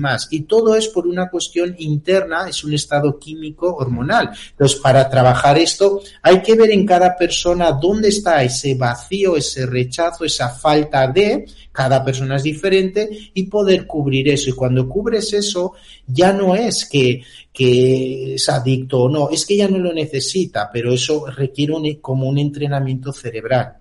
Está claro que la sociedad eh, y sobre todo las redes sociales han hecho mucho daño porque hay gente que es adicta a las redes sociales, es adicta a aparentar eh, un modo de vida que se vea a las claras que no es así, pero necesitan ese, ese, esa fotografía al plato de comida cuando van a cenar o esa foto conjunta para demostrar que quizás están viviendo una felicidad muy bonita, ¿no? Eh, esto también es adicción, ¿no? E, eso es, eso es lo que hablamos. Mira, eh, exactamente lo que digo la imagen, ¿no? ¿Quieres ver la imagen que quiere dar alguien? Mira su Facebook. Porque en el Facebook la gente solo pone lo que quiere que sepan, ¿no? La gente, entonces te ponen ahí con los pies cruzados en la playa y te dicen aquí sufriendo, ¿no? Sí. Pero no has visto el momento de antes o el momento de después. Entonces, las personas que ven el Facebook de todo el mundo se frustran mucho porque parece que todo el mundo está de lujo y uno mismo no. bueno, sabemos que eso es toda una mentira eh, porque eso es una imagen y realmente ya te digo que, que es un estado interno de la persona, pero es cuando tienden a las adicciones para poder provocar eh, un cambio de estado. Y eso no se consigue así. Por eso cada vez hay más adicciones, cada vez hay más medicinas, cada vez hay más sistemas médicos y las adicciones y las enfermedades siguen subiendo porque vivimos en un mundo muy, muy antinatural. Nos hemos desnaturalizado, deshumanizado y por eso cada uno está haciendo como puede. Porque simplemente os digo, hay que entender la biología porque hay personas que dicen que somos seres espirituales en un cuerpo físico. Yo también lo creo, ¿eh? yo soy y pienso que somos mucho un cuerpo físico, pero nos guste o no, tenemos un cuerpo biológico que tiene necesidades físicas y el que no se lo crea, que deje de comer, de dormir, de ir al baño, de respirar y verás cómo hay cambios importantes. Entonces tenemos que cubrir esas necesidades y para cubrirlo es sencillo, pero hay que entender cómo funciona. ¿eh? Como un coche, si te dan un Ferrari pero no sabes conducir, pues no te sirve de nada, es un chatarra. Sí, totalmente. Última cuestión, aunque nos dejamos en el tintero muchas, muchas otras. Em, ¿Hay adicciones buenas y adicciones malas? Bueno, para mí una adicción nunca es buena porque algo que te controla no es bueno. Pero hay adicciones que te provocan eh, cosas buenas, como por ejemplo hay gente que es adicta a estudiar y estudian y estudian, tienen tres carreras universitarias y tienen un gran puesto y, están valorados y buenos sueldos, buenas posiciones, buenos y eso le lleva a, a, cosas positivas, pero algo que te controle no es bueno. Entonces yo creo que una adicción nunca es positiva, aunque eh, puede tener cosas positivas ese tipo de adicciones, pero obviamente ninguna es buena y ya por no hablar de las drogas o las mm. peleas o todo ese tipo de cosas. Entonces, no es bueno ser adicto a Canal 5. Una cosa es gustarte algo y disfrutar algo. Otra cosa es necesitar algo. Eh, es como hay gente cuando me habla, por ejemplo, el fumar. No, es que yo a la noche me fumo un cigarro y me cae muy bien. Otra cosa es que disfrutes el cigarro dentro de que fumar es malo.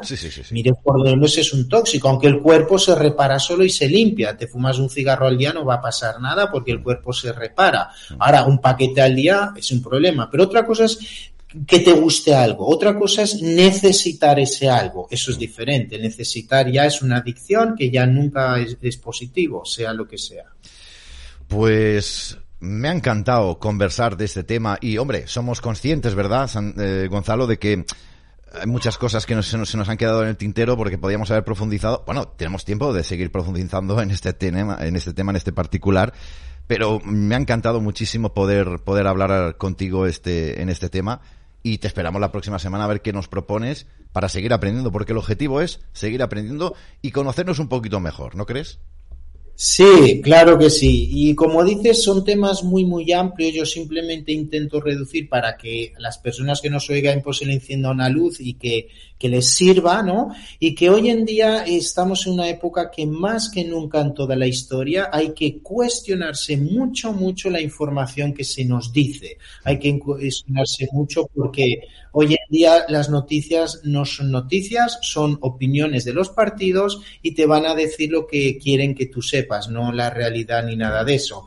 Y para los que nos oyen que siempre nos preguntan luego y, tal, eh, nos preguntan a veces dónde estamos y tal, eh, por ahí hay dos teléfonos, eh, uno es de María José, que lleva Madrid y alrededores, el otro es de Lidia, que lleva zona Baleares y Girona, Cataluña. Lo digo porque nos preguntan mucho tal y ahí estarán esos dos números para cualquier duda o cosa que podamos ayudar, pues ahí estaremos. Muy bien. Código biológico, no se olviden ustedes, información y sobre todo entenderse, que es lo más importante, y conversar y estudiar cualquier cosa que pueda estar preocupándonos o nos pueda estar, eh, bueno, pues, pues molestando, no sé cómo llamarlo, preocupándonos, ya sea biológico, ya sea eh, también eh, mental, que este tema, en los tiempos en los que vivimos, Gonzalo, el tema mental está Sí. Sí, por, y por último, perdón decir a la gente, porque veo, trabajamos con gente con adicción y realmente lo pasa mal porque destrozan su vida, su familia, su economía, su salud y todo. Simplemente decirles de verdad se puede salir, hay que entender cómo funciona, se sale fácilmente o menos fácil, pero se puede salir y es una liberación porque hay que volver, es volver a nacer y gana la, motivación, las ganas de vivir y los objetivos. Y al final eh, eh, reaprenden porque en esta vida siempre digo yo o se gana o se aprende. Y al final en estas adicciones que se superan todo queda en experiencia y sabiduría y eso les da un motor de vida para continuar más fuertes y más mejor de lo que eran antes. Entonces ánimo a la gente porque se puede salir con diferentes disciplinas y, se puede reaprender y, todo vale la pena. ¿eh? Y tanto que todo vale la pena, y tanto que sí. Grandes palabras. Gracias por formar parte de Canal 5. Eh, de todo corazón, gracias, infinitas gracias también en nombre de todos los espectadores y la próxima semana volvemos contigo a ver qué nos cuentas y qué nos traes. Muy bien, gracias a ti. Un abrazo muy fuerte, Gonzalo, cuídate mucho. Adiós, adiós, adiós. Bien, pues hemos aprendido un poquito de las adicciones, evidentemente. Yo me pregunto, quizás teníamos que habérselo preguntado a, a nuestro invitado, ¿somos todos adictos a algo? Yo creo que sí, ¿eh? Yo creo que sí, siempre hay algún... Luego estaría el barómetro de a ver cómo se puede detectar una, una, una adicción de una persona, sea algunos parámetros. Sí. Tema interesante, ¿eh? Tema interesante. Nuestros políticos son también adictos a algo, al poder, al dinero. Uy, uy, uy, uy. Los jueces son adictos a algo. Miren, yo no sé si son adictos a algo o no los jueces, créanme. Eh, ni me va ni me viene. Pero lo que sí que vamos a, a tratar a continuación es un tema que, créanme, no se marchen. No se marchen porque seguramente que el tema lo conozcan. Quizás de pasada, no lo sé. Pero hoy la conversación que he mantenido por teléfono con, el economista Santiago Álvarez Barón de la Plataforma por una Justicia Independiente ha sido brutal. Y le he pedido, y él no me dejará engañar, por favor, cuéntalo tal y como me lo has contado a mí. Si tenemos que ocupar 35, 40 minutos de programa, los vamos a ocupar. Porque ya saben ustedes que a las 9 terminamos. Pero los vamos a ocupar. Porque es un tema capital. Capital. Y quizás es una de esas esperanzas que tenemos, ya que buscamos tantas esperanzas, en acabar con todo este sinsentido gubernamental o social que vivimos por culpa de los políticos, podría ser la solución a todos los problemas que tenemos. Por culpa, repito, de ellos. En fin, nos vamos con Santiago Álvarez, eh, lo diré, varón, sí, que está con nosotros en nuestro programa. Ahí lo ven ustedes en pantalla. Queridísimo Santiago, gracias, primero de todo, por estar con nosotros en Canal 5.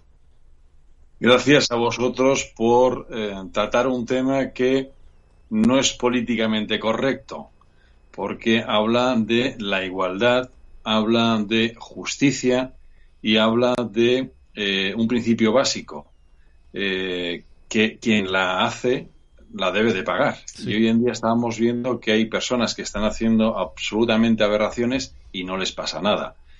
Entonces, eh, no vamos a tratar un tema bonito para la casta gobernante, Hmm. pero sí que es un tema que creo que puede interesar a todos los ciudadanos. Vamos a comenzar.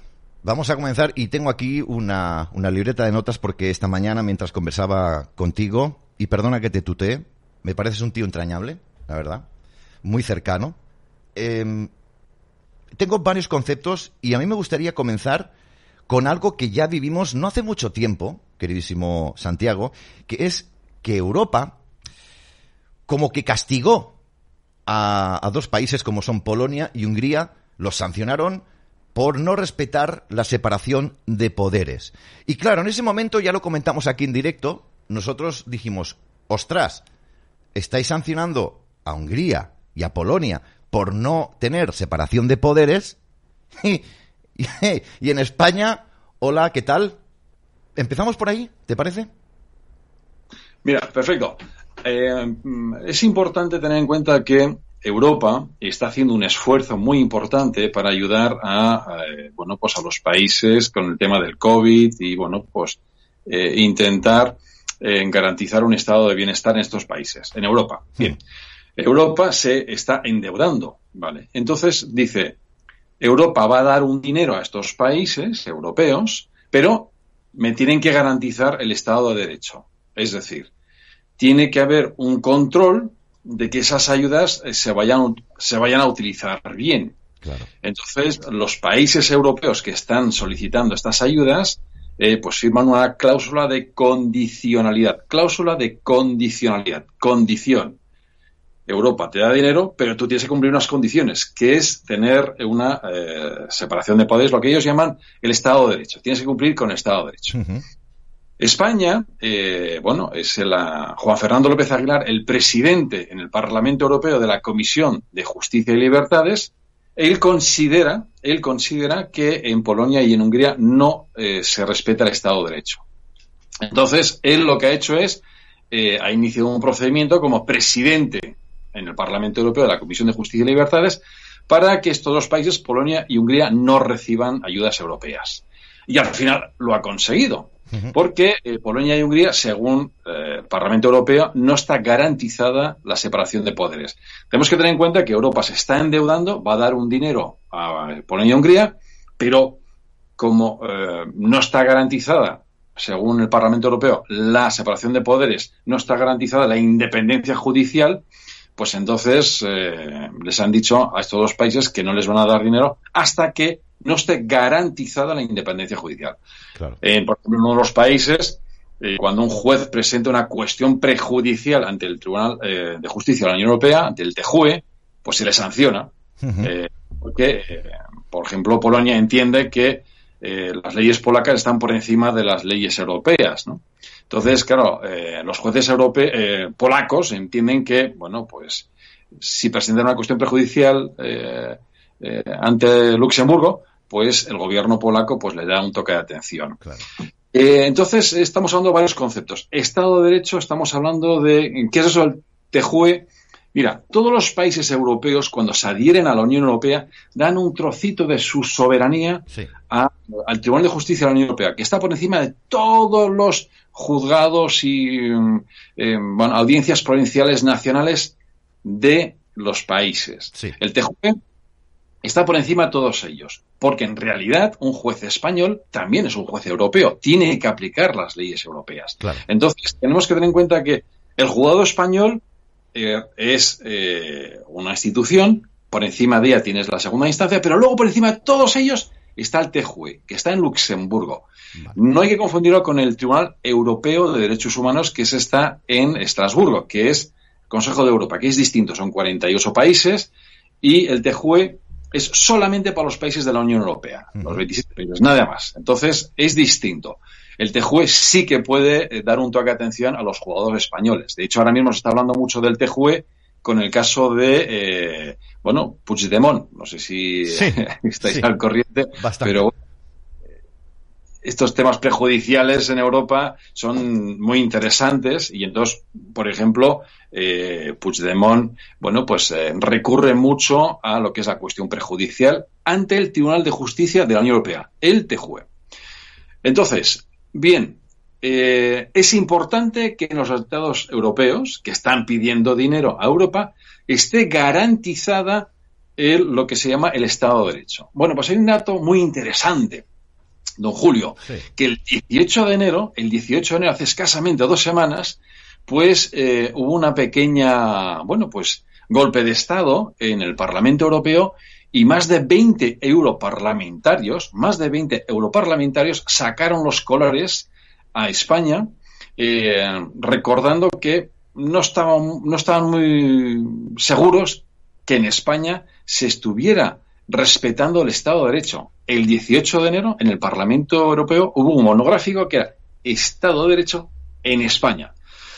Estos parlamentarios europeos sacaron los colores ante el comisario europeo de justicia, Didier Reiners. Entonces le dijeron que, bueno, pues eh, eh, no sé si alguno de ustedes han visto eh, una intervención de la parlamentaria, europarlamentaria polaca, eh, digo, polaco, la húngara, eh, Nico Giori, que es lo que dice, hombre, eh, nos han perseguido a nosotros por no respetar el Estado de Derecho y ahora España mm, no pasa nada, todo el Tribunal Constitucional, todos los órganos de, de control y, judiciales están controlados por el gobierno, ¿no? Y no les pasa nada. Entonces, seguimos hilando, si le parece, si te parece bien, Julio. Sí, sí, sí, sí. Sí, porque es que además es que vamos a conocer un poquito cómo funciona en España, porque yo recuerdo que ya tenemos el concepto aprendido de lo que es el, T, el TJUE, eh, lo digo bien, sí, Tribunal de Justicia de la Unión Europea, pero claro, vamos, vamos a España, volvemos a España, porque en España eh, todos sabemos que no hay separación de poderes, los partidos políticos entre ellos, unos y otros, se meten la mierda y cada uno para despistar al ciudadano y hacerles creer cosas que no son ciertas.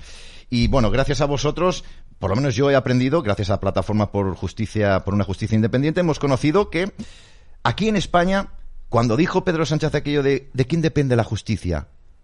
Nos quedó bastante claro, pero no lo entendimos muy bien, por lo menos yo. Pero claro, quizás tendríamos que entrar un poquito en qué es la, comisión disciplinaria y el observatorio. ¿Qué te parece? Ahí está, entonces. Eh, primer punto. Ahí está el kit de eh, la cuestión, ¿no, Santiago?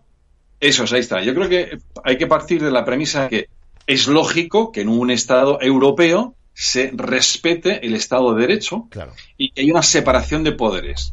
Bien, entonces esa separación de poderes, estamos hablando del poder legislativo, ejecutivo y judicial. Hmm. Eh, el judicial eh, interpreta las leyes que hace el poder legislativo, el que hace las leyes. Y luego el ejecutivo es el gobierno, el que ejecuta, ¿no? Si no hay separación de poderes, los jueces no podrían juzgar al gobierno o los jueces no podrían juzgar a la clase política, a, los senadores o a los diputados, ¿no? Del Congreso. Entonces es muy importante que haya esa separación de poderes.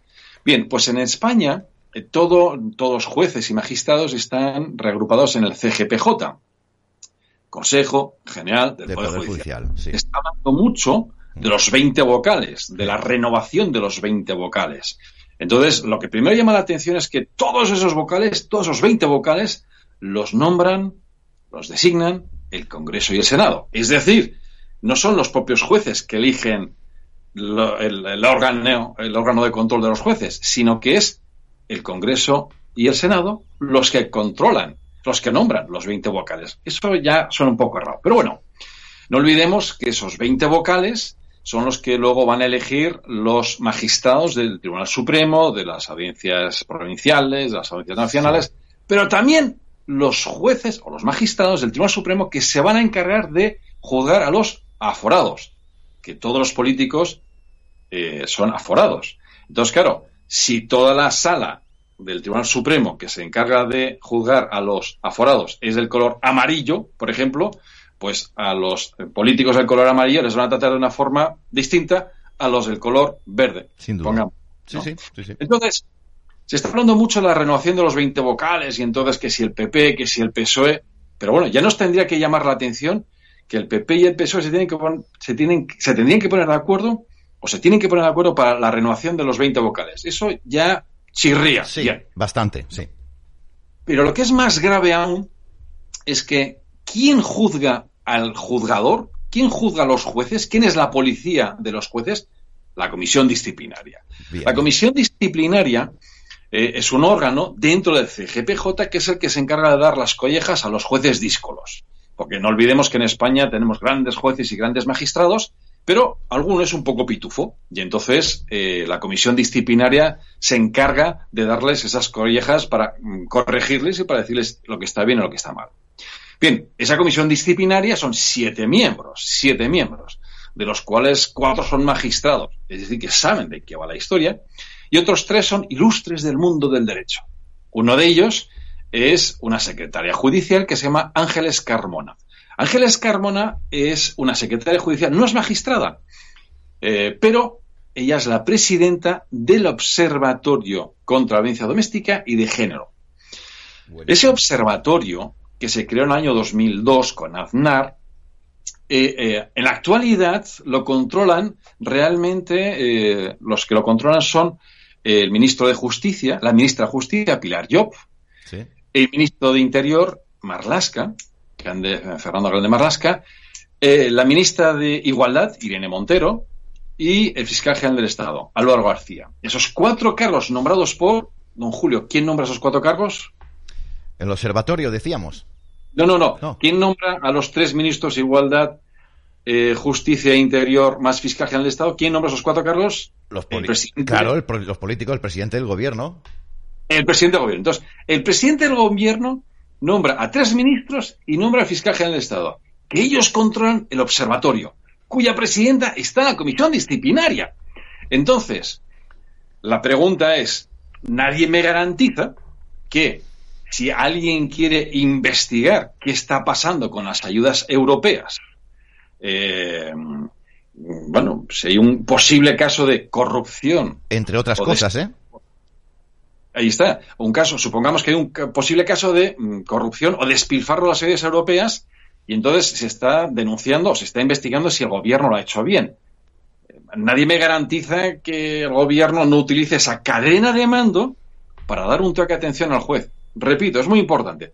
Los magistrados y los jueces en España son grandes profesionales y son, mm, bueno, son magníficos eh, eh, profesionales, ¿no? Pero nadie me garantiza que en caso excepcional, pues eh, el gobierno de, no dé un toque de atención a algún magistrado que eh, quiera investigar algún caso que vaya contra el gobierno. Bien, hay un caso que también es muy grave, que es que en esa comisión disciplinaria que está la presidenta del observatorio, en observatorio está el fiscal general del Estado. Ahora eh, se llama Álvaro García, pero antes eh, se llamaba Dolores Delgado. Eso es. Eh, la fiscal general del Estado. Pero bueno, en el año 2004 el fiscal general del Estado se llamaba Conde Cándido Pumpido. Así es. Pues, esto, actualmente, el fiscal general del Estado, bueno, el antiguo fiscal general del Estado del año 2004 al 2011, don Cándido Conde Pumpido, actualmente es el presidente del Tribunal Constitucional. Es decir, que bueno, ese baile de, cargos dentro del Poder Judicial es un tanto sospechoso, pero lo que tenemos que insistir es que, ¿qué hace el fiscal general del Estado en el observatorio cuya presidenta está en la comisión disciplinaria? Porque no olvidemos que en muchos casos de, mm, bueno, pues eh, separaciones, malversaciones, muchos casos de malos tratos, hay un fiscal. Entonces, el fiscal emite un informe para orientar y dar algunas pistas al juez de cómo debe de actuar.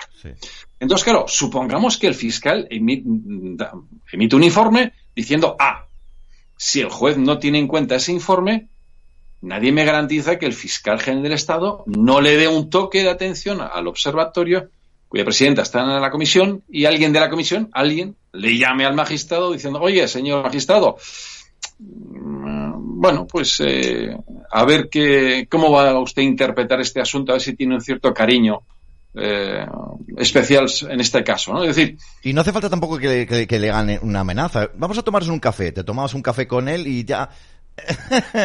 Oye, mira, que este tema, ¿qué te parece? Que quizás es que si no esta plaza quizás no será para ti, será para otro, y sabes, ¿no? Antes esta mañana me has contado una cosa de, de, de, una plaza, te amedrentan. No hace falta que te pongan una pistola en el cuello, vaya. No, porque realmente eh, la comisión disciplinaria también, cuidado, es decir, se encarga de experimentar a los jueces eh, pitufos, los que lo hacen mal. Entonces, claro, eh, también, bueno, se te- sí, eh, hay que trasladar a alguien, siempre le puedes decir, mira, tengo, busco, buscamos un juez para Melilla. Sí, sí. El juez a lo mejor te puede contestar, oye, mira, no me hagas esta, esta faena, porque claro, yo estoy aquí en Madrid muy a gusto con mi familia, mis hijos, y ya están en el colegio, entonces no me envías a Melilla. Bueno, pues... eh, Pórtate hay una bien. es pro quo, ¿no? Sí, sí, sí, sí, sí. Es brutal, ¿eh? Es brutal. No estoy diciendo que esto ocurra, ¿eh? Cuidado, no, no, no estoy diciendo que esto No, no, ocurra, no, no. pero no, no. Nadie me garantiza que el juez esté protegido. Es decir, lo que estamos exigiendo es que los jueces deben de interpretar las leyes y no deben de recibir indicaciones ni coacciones de, la, de arriba. Entonces, esa comisión disciplinaria debe de ser totalmente imparcial, independiente. Entonces, ¿qué hace el observatorio en la comisión disciplinaria? Hay dato importante, que es que en el año 2004, Montserrat Comas, siendo presidenta del observatorio, también es presidenta de la comisión disciplinaria. Es decir, que esto no es nuevo. En el año 2004, la presidenta del observatorio era también la presidenta de la comisión disciplinaria. Perdona, gobernaba el PP, ¿eh? Eh, en 2004, bueno, gobernaba Zapatero. Ah, sí, cierto, cierto, cierto. Bueno, en definitiva, el PP tampoco ha hecho nada para cambiar todo esto, ¿eh? No, no, porque el observatorio se crea en el año 2002. Claro, Con- claro, claro, claro. Y entonces, eh, que haya un observatorio, oye, me parece muy bien, porque se supone que protegen a las mujeres, se supone, porque en realidad estamos viendo que eh, están actuando, están escondiendo datos como sobre las falsas denuncias, las madres que agreden a sus hijos, que es un observatorio con una cierta tendencia, ¿no? Una perspectiva de género un tanto anti, anti figura masculina. Pero bueno, el que haya una- un observatorio, bueno, pues del colectivo LGTB, de los musulmanes, de los animalistas, que haya observatorios, bueno, oye, pues me parece muy bien. Pero que ese observatorio, que esa presidenta esté en la comisión disciplinaria, esa chirría. Entonces, eh, nosotros hemos informado de ello a todo el Congreso de los Diputados y de momento no nos han contestado. A lo mejor es porque no lo hemos dejado muy claro, porque hay, incluso les hemos facilitado un gráfico en el que se ve muy claramente cómo el presidente del gobierno nombra a tres ministros fiscal de Estado y ellos están en la comisión disciplinaria a través del observatorio. Entonces, mm, de momento no nos han contestado nadie. Quien nos ha contestado es el Greco, que es el Grupo de Estados contra la Corrupción, que es Consejo de Europa, que nos ha contestado diciendo que, oiga, esta cadena de mando mm, no huele muy bien. Entonces, eh, no está, vamos a investigar sobre esta cadena de mando. No es casualidad que el 18 de enero estos parlamentarios europeos dijeron, oye, en España, ¿qué pasa con el Estado de Derecho? Entonces, hay un tema que es importante, que es que eh, a finales del año pasado, pues eh, hubo una, la, la presidenta de la Comisión de, de Seguimiento de las Ayudas Europeas, eh, Mónica Holmeyer, que es una europarlamentaria alemana, Sí. pues dijo claramente que no tenía ni idea dónde estaban las ayudas españolas, las ayudas europeas a España. No sabía, no, ni siquiera estaba en España implementado el programa COFI, que es el que se encarga de eh, las bueno, es un programa para conocer el destino de las ayudas. Ni siquiera estaba implementado en España, entonces no sabía qué estaba pasando. Entonces, esta señora Mónica Holmeyer va a venir a España el 20, 21 y 22 de febrero y ha dado pues a muchos ministros a la representación del Parlamento Europeo eh, en la calle, en la Castellana, el Paseo de la Castellana de Madrid. Entonces les va a citar y van a tener que, en principio, pues decir dónde están esas ayudas europeas. Porque eh, a Europa le preocupa el destino de estas ayudas europeas, ¿no? Normal. Luego, eh, como veo que se nos va a ir el tiempo, Sí, hay un tema tengo- importante. te- tengo una, Entonces, una cuestión, si me permites, porque quizás al hilo de todo esto, me has comentado que ahora los políticos pueden demandar a los jueces. Eh, no los políticos. No eh, bueno, eh, es decir, ¿cómo que pueden demandar los jueces? Sí, es, es un concepto que me había apuntado esta mañana. No sé si es un concepto que lo tengo bien apuntado o no, pero que eh, tienen control quizás, no demandar, pero control ante los jueces, que esto es muy peligroso para la democracia. Quizás esta sería la, la pregunta. Ahí están otros. El gobierno, el gobierno, bueno, el presidente del gobierno tiene la potestad de sancionar a los jueces, cuando en realidad Eso, eso. Debería ser al revés. Eso, eso. El juez debería de poder perseguir Eso, eso. eh, eh, los, los, los políticos eh, mm, que son un poco que son un poco pitufos. Sí. Lo que pasa es que ahora mismo, bueno, pues sorprende mucho que las denuncias, bueno, las parece ser que hubo bastantes con el tema de la pandemia y con el tema del COVID hubo bastantes problemas. Y bueno, parece ser que ha, ha habido bastantes denuncias contra el gobierno. Eh, no me consta que hayan prosperado. No, es casualidad, ¿no? No, no, lo sé. No es casualidad. Y es que esta mañana me has dejado impactado porque digo yo, joder, ¿cómo puede ser que con la cantidad y cantidad de, de denuncias que, que se han suscitado, que se han presentado eh, en contra del gobierno por las medidas, y ya está dicho por el propio constitucional, ilegales, tanto el cierre, el, el primer encierro, el segundo encierro y el cierre del Congreso, totalmente ilegal y anticonstitucional, ni una. Pero es que, Santiago, ni una ni una denuncia haya prosperado, ni una, ni las que van a prosperar, no van a prosperar ninguna. Claro, me explicas todo esto de la comisión disciplinaria, quién está dentro, me explicas lo del observatorio, quién está dentro, me, me explicas quién es Ángeles Carmona, eh, me explicas quién es el señor Aguilar. Bueno, ahora ya lo entiendo todo. Claro. Claro. Entonces, Juan Fernando López Aguilar era el ministro de Justicia en el año 2004, cuando él es el que, eh, eh, bueno, promueve la ley de violencia de género del año 2004, publicado en el BOE el 28 de diciembre del 2004. Y eh, él, bueno, qué casualidad que en el año 2004 Montserrat Comas era la presidenta de la Comisión Disciplinaria y del Observatorio. Bueno, pues él es ahora eh, europarlamentario eh, y él es el que ha perseguido actualmente a Polonia y Hungría. Claro. Y entonces, bueno, pues claro, huele un poco mal, ¿no? Entonces, lo que sí, sí, perdón, lo que sí que es claro para dejar este concepto que está la comisión disciplinaria que está mm, en manos del- de, de los políticos, en este caso del Partido Socialista, está el observatorio. Lo que tenemos que hacer por todos los medios, luego ahora explicaremos cómo, que el observatorio salga de la comisión disciplinaria, porque eso sería democracia. Eso, es decir, los jueces deben de poder meter en la cárcel a cualquier pitufo que lo haga mal. Sí, sí. Claro, si el que controla a los jueces es, eh, bueno, pues tiene unos intereses, el presidente del gobierno tiene una cadena de mando que le permite dar un toque de atención a los jueces, Claro. lógicamente el gobierno pues difícilmente va a ser sancionado. Claro. O políticos. Y entonces, claro, nos está, eso es una violación clara del Estado de Derecho. En España no hay Estado de Derecho, no se cumple, se está violando el Estado de Derecho. Perdona. Y eso es lo Eh, gravísimo. Pero es que es gravísimo que ahora mismo he leído en la prensa hace un ratito antes de empezar el programa que se va a abrir el caso de Cospedal, pero no se abre ninguno del Partido Socialista. Una vez más tenemos enfrente que cercanos a las elecciones y sobre todo a final de año que serán las generales, pero sobre todo por las municipales, o qué casualidad que ahora se activan casos de no no no no no estoy defendiendo al Partido Popular, eh, válgame Dios, eh. Ya se defenderán ellos, pero quiero decir, oh, qué curioso Santiago, ¿verdad? Casualidad, casualidad. claro, claro, no claro. somos mal pensados. Claro, claro, claro, claro. Claro. Entonces, eh, casualidad, es decir, que todas las denuncias contra el gobierno se han archivado.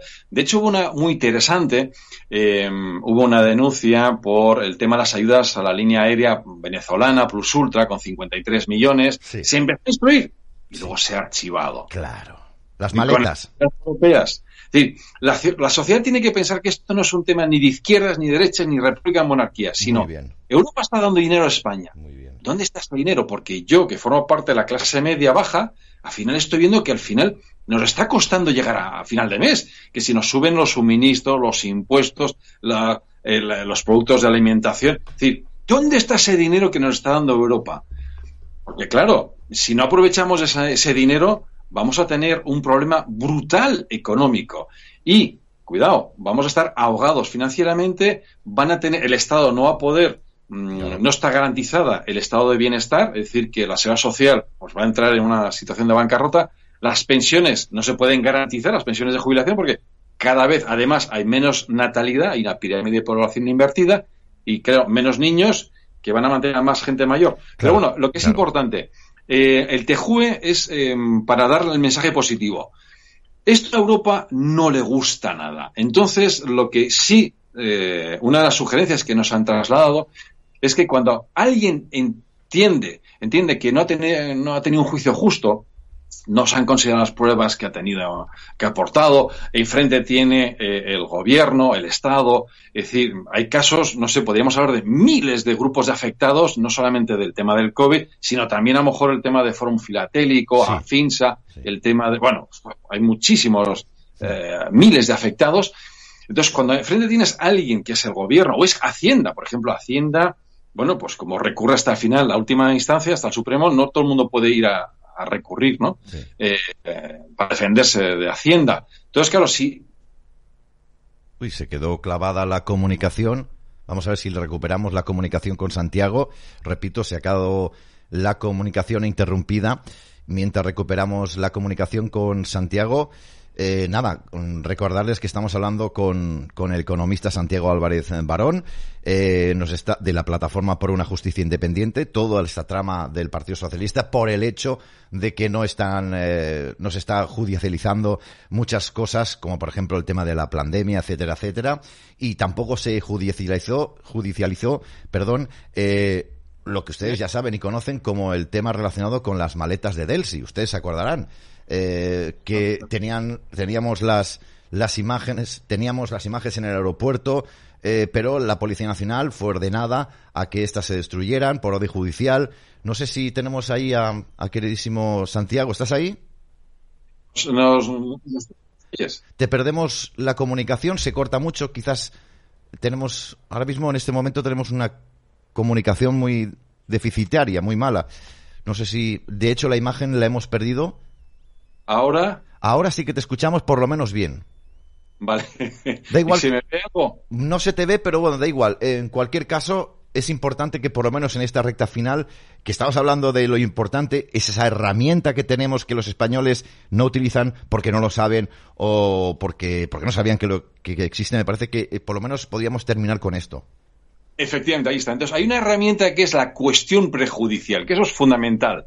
Es decir, eh, la cuestión prejudicial es que en el juzgado español, en español, se le plantea una, una duda. Es decir, se me, ¿voy a tener yo un juicio justo en España sabiendo que existe un, bueno, un caballo de Troya del gobierno eh, dentro de la comisión disciplinaria? Es decir, ¿voy a tener yo un juicio justo sabiendo que el gobierno controla, eh, bueno, forma, existe una cadena de mando que pueden eh, utilizar el gobierno y la perspectiva de género, porque no olvidemos que el Observatorio contra la Violencia Doméstica de Género, su objetivo es de alguna manera eh, hacer informes sobre eh, las mujeres maltratadas, eh, pero un poco sesgado, porque no están teniendo en cuenta todas las denuncias, eh, las falsas denuncias, sino que las minimizan. Pero bueno, Sí. entonces, claro, esa perspectiva de género eh, que forma parte de ese observatorio que está en la comisión disciplinaria,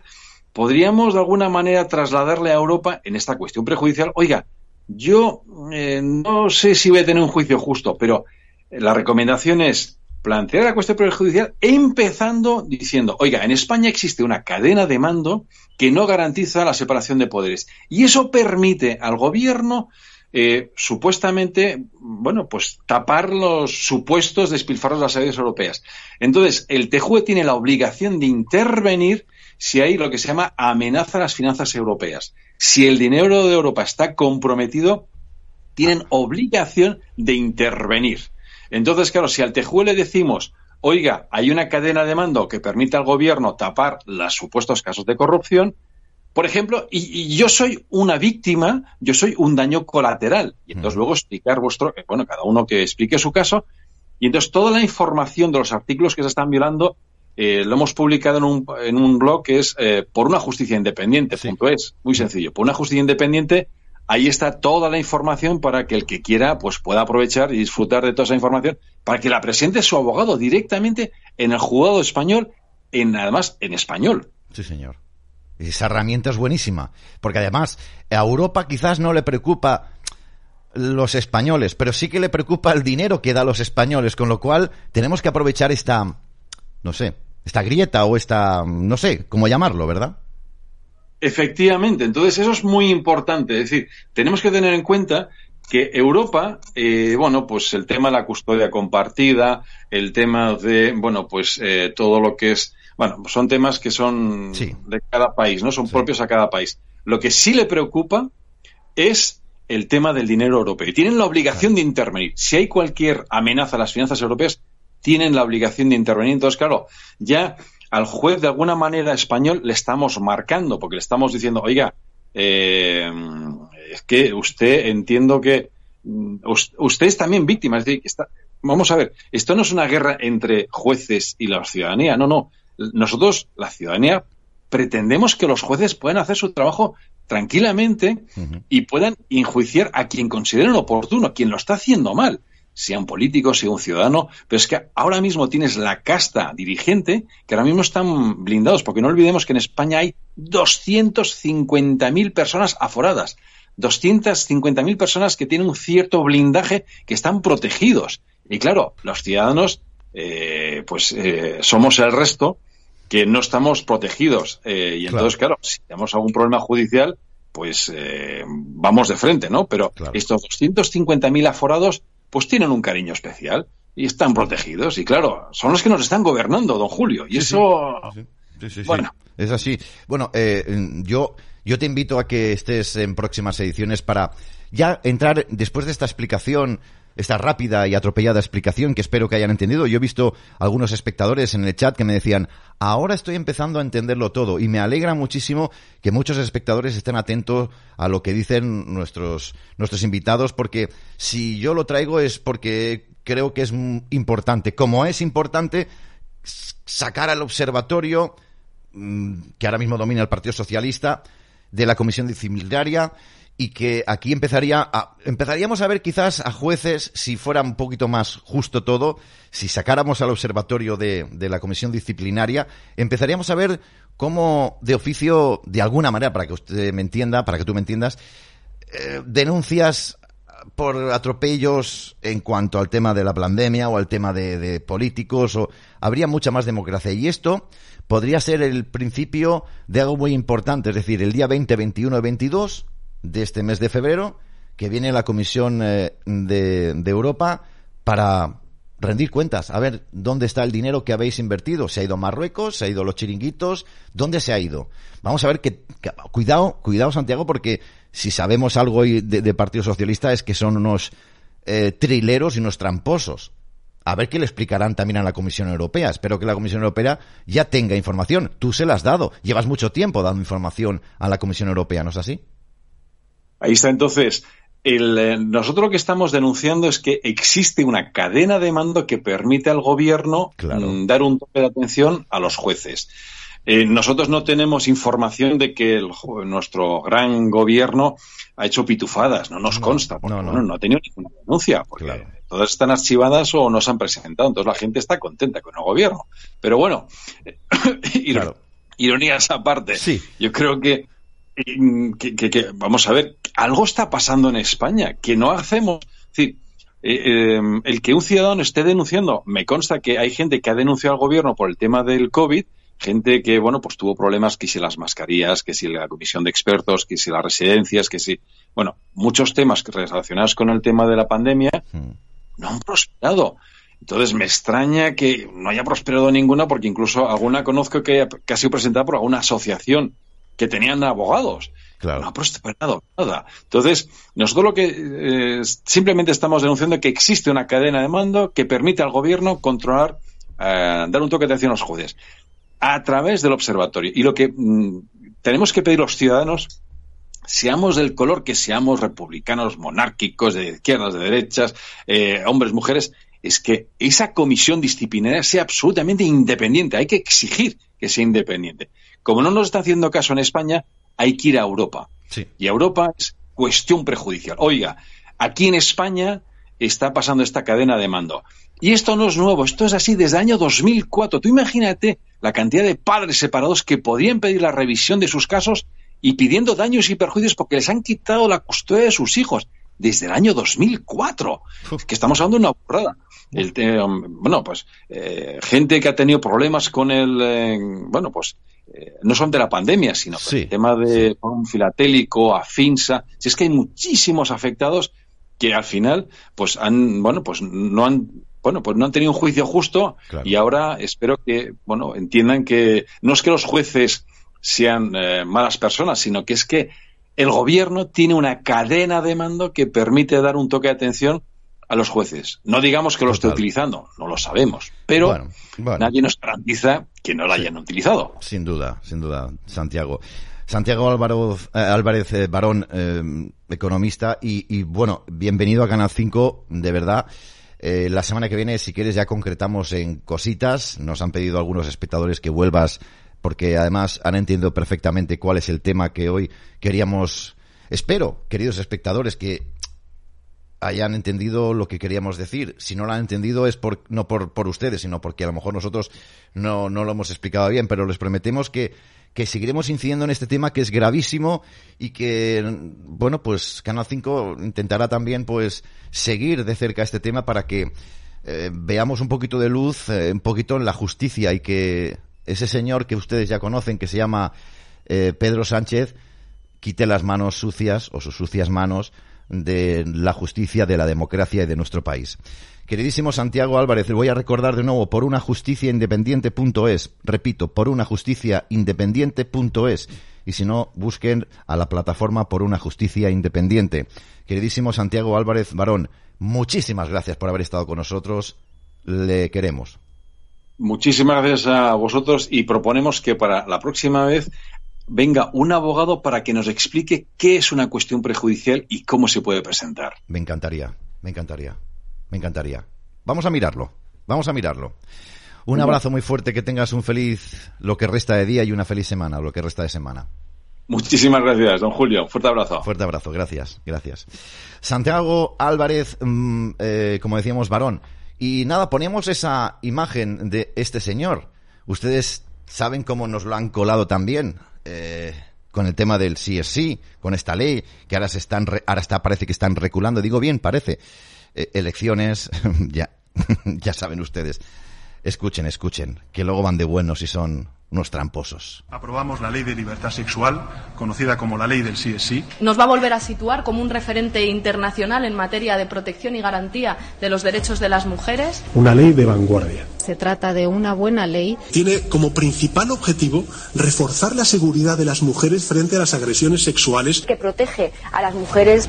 Estamos yendo en el, en el camino correcto. Una ley buena para las mujeres. Las mujeres están más protegidas. No se conoce una sola reducción de penas.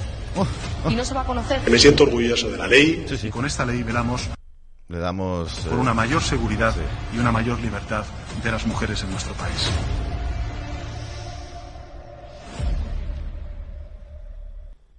¿Sabes lo más tremendo de todo esto? Me río por no llorar. Eh, ¿Sabes lo más tremendo de todo esto? Es que eh, hay gente que aún seguirá dando la confianza a este partido socialista en definitiva, a la clase política, porque aquellos que también eh, votan a otros partidos son los que los culpables de que este sinsentido del régimen del, del 78 siga perpetuándose y que ahora nos engañan unos y mañana nos engañarán otros. Esta es la realidad que vivimos. 9 de la noche y 14 minutos, una hora menos en la comunidad canaria. Nos vamos a marchar, pero antes un mensaje. Ya nos dijo algo Nandi Cuevas de Liberum sobre los planes que tienen estos sinvergüenzas de cara a próximas pandemias. Para mí, pandemias. Vamos a escuchar a alguien que ya conocen ustedes, Luis María Pardo. Adelante. Hola, soy Luis María Pardo. Os hacemos este vídeo desde Liberum porque como todos sabéis se ha retirado la mascarilla en el día de hoy, 8 de febrero del 2023, pero lo sorprendente es que ha pasado desapercibido la creación eh, de esa agencia, de ese Centro Estatal de la Salud Pública, que buena parte de la intervención de la ministra de ayer fue precisamente para justificar su creación. Ahora mismo se encuentra en el anteproyecto de ley, pero tal y como nosotros eh, desde Liberum hemos ido eh, contando y explicando a la ciudadanía aquello que hemos visto en la Comisión COVID del Parlamento Europeo y que como básicamente una de las ideas que toda la delegación de Liberum tenía era que se están preparando para la próxima nueva eh, pandemia, como le quieran llamar, Y es que además eh, lo están diciendo.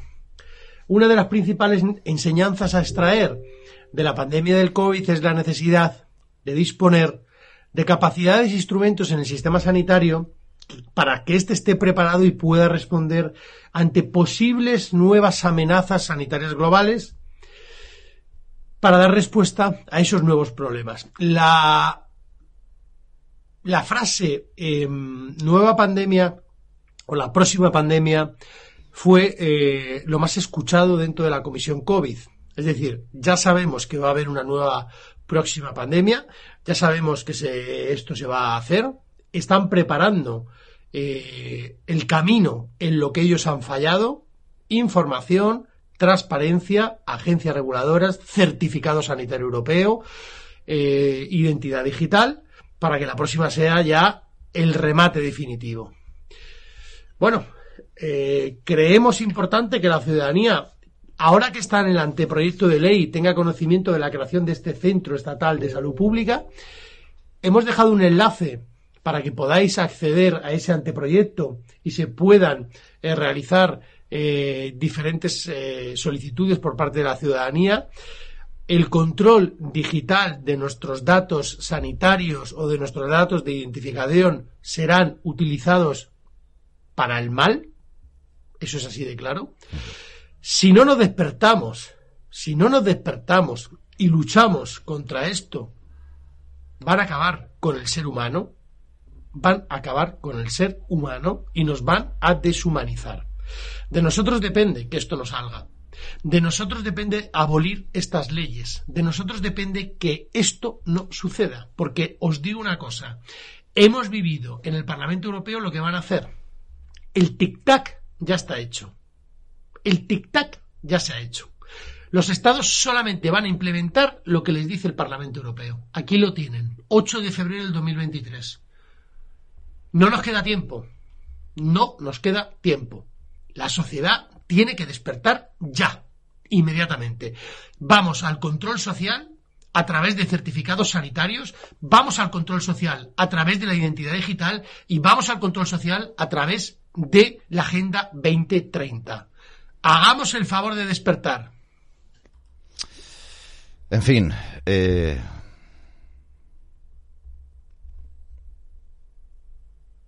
no voy a decir gran cosa. Creo que lo ha dicho todo. Evidentemente, la siguiente plan, pandemia de esta gente va a tener relación, presumiblemente, con el tema del cambio climático, los avioncitos de la muerte, nos encerrarán porque llegará verano, crearán esas boinas tóxicas, nos van a decir que, que no llueve durante tres meses y que no podemos salir de casa o no podemos salir más de 15 minutos de casa. ¡Ay, las ciudades de 15 minutos!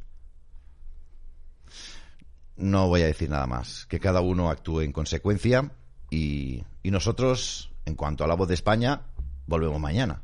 Mañana es jueves. Así que les esperamos a la misma hora de siempre, siete en punto de la tarde, Dios mediante, aquí, en Canal 5 Televisión. Buenas noches.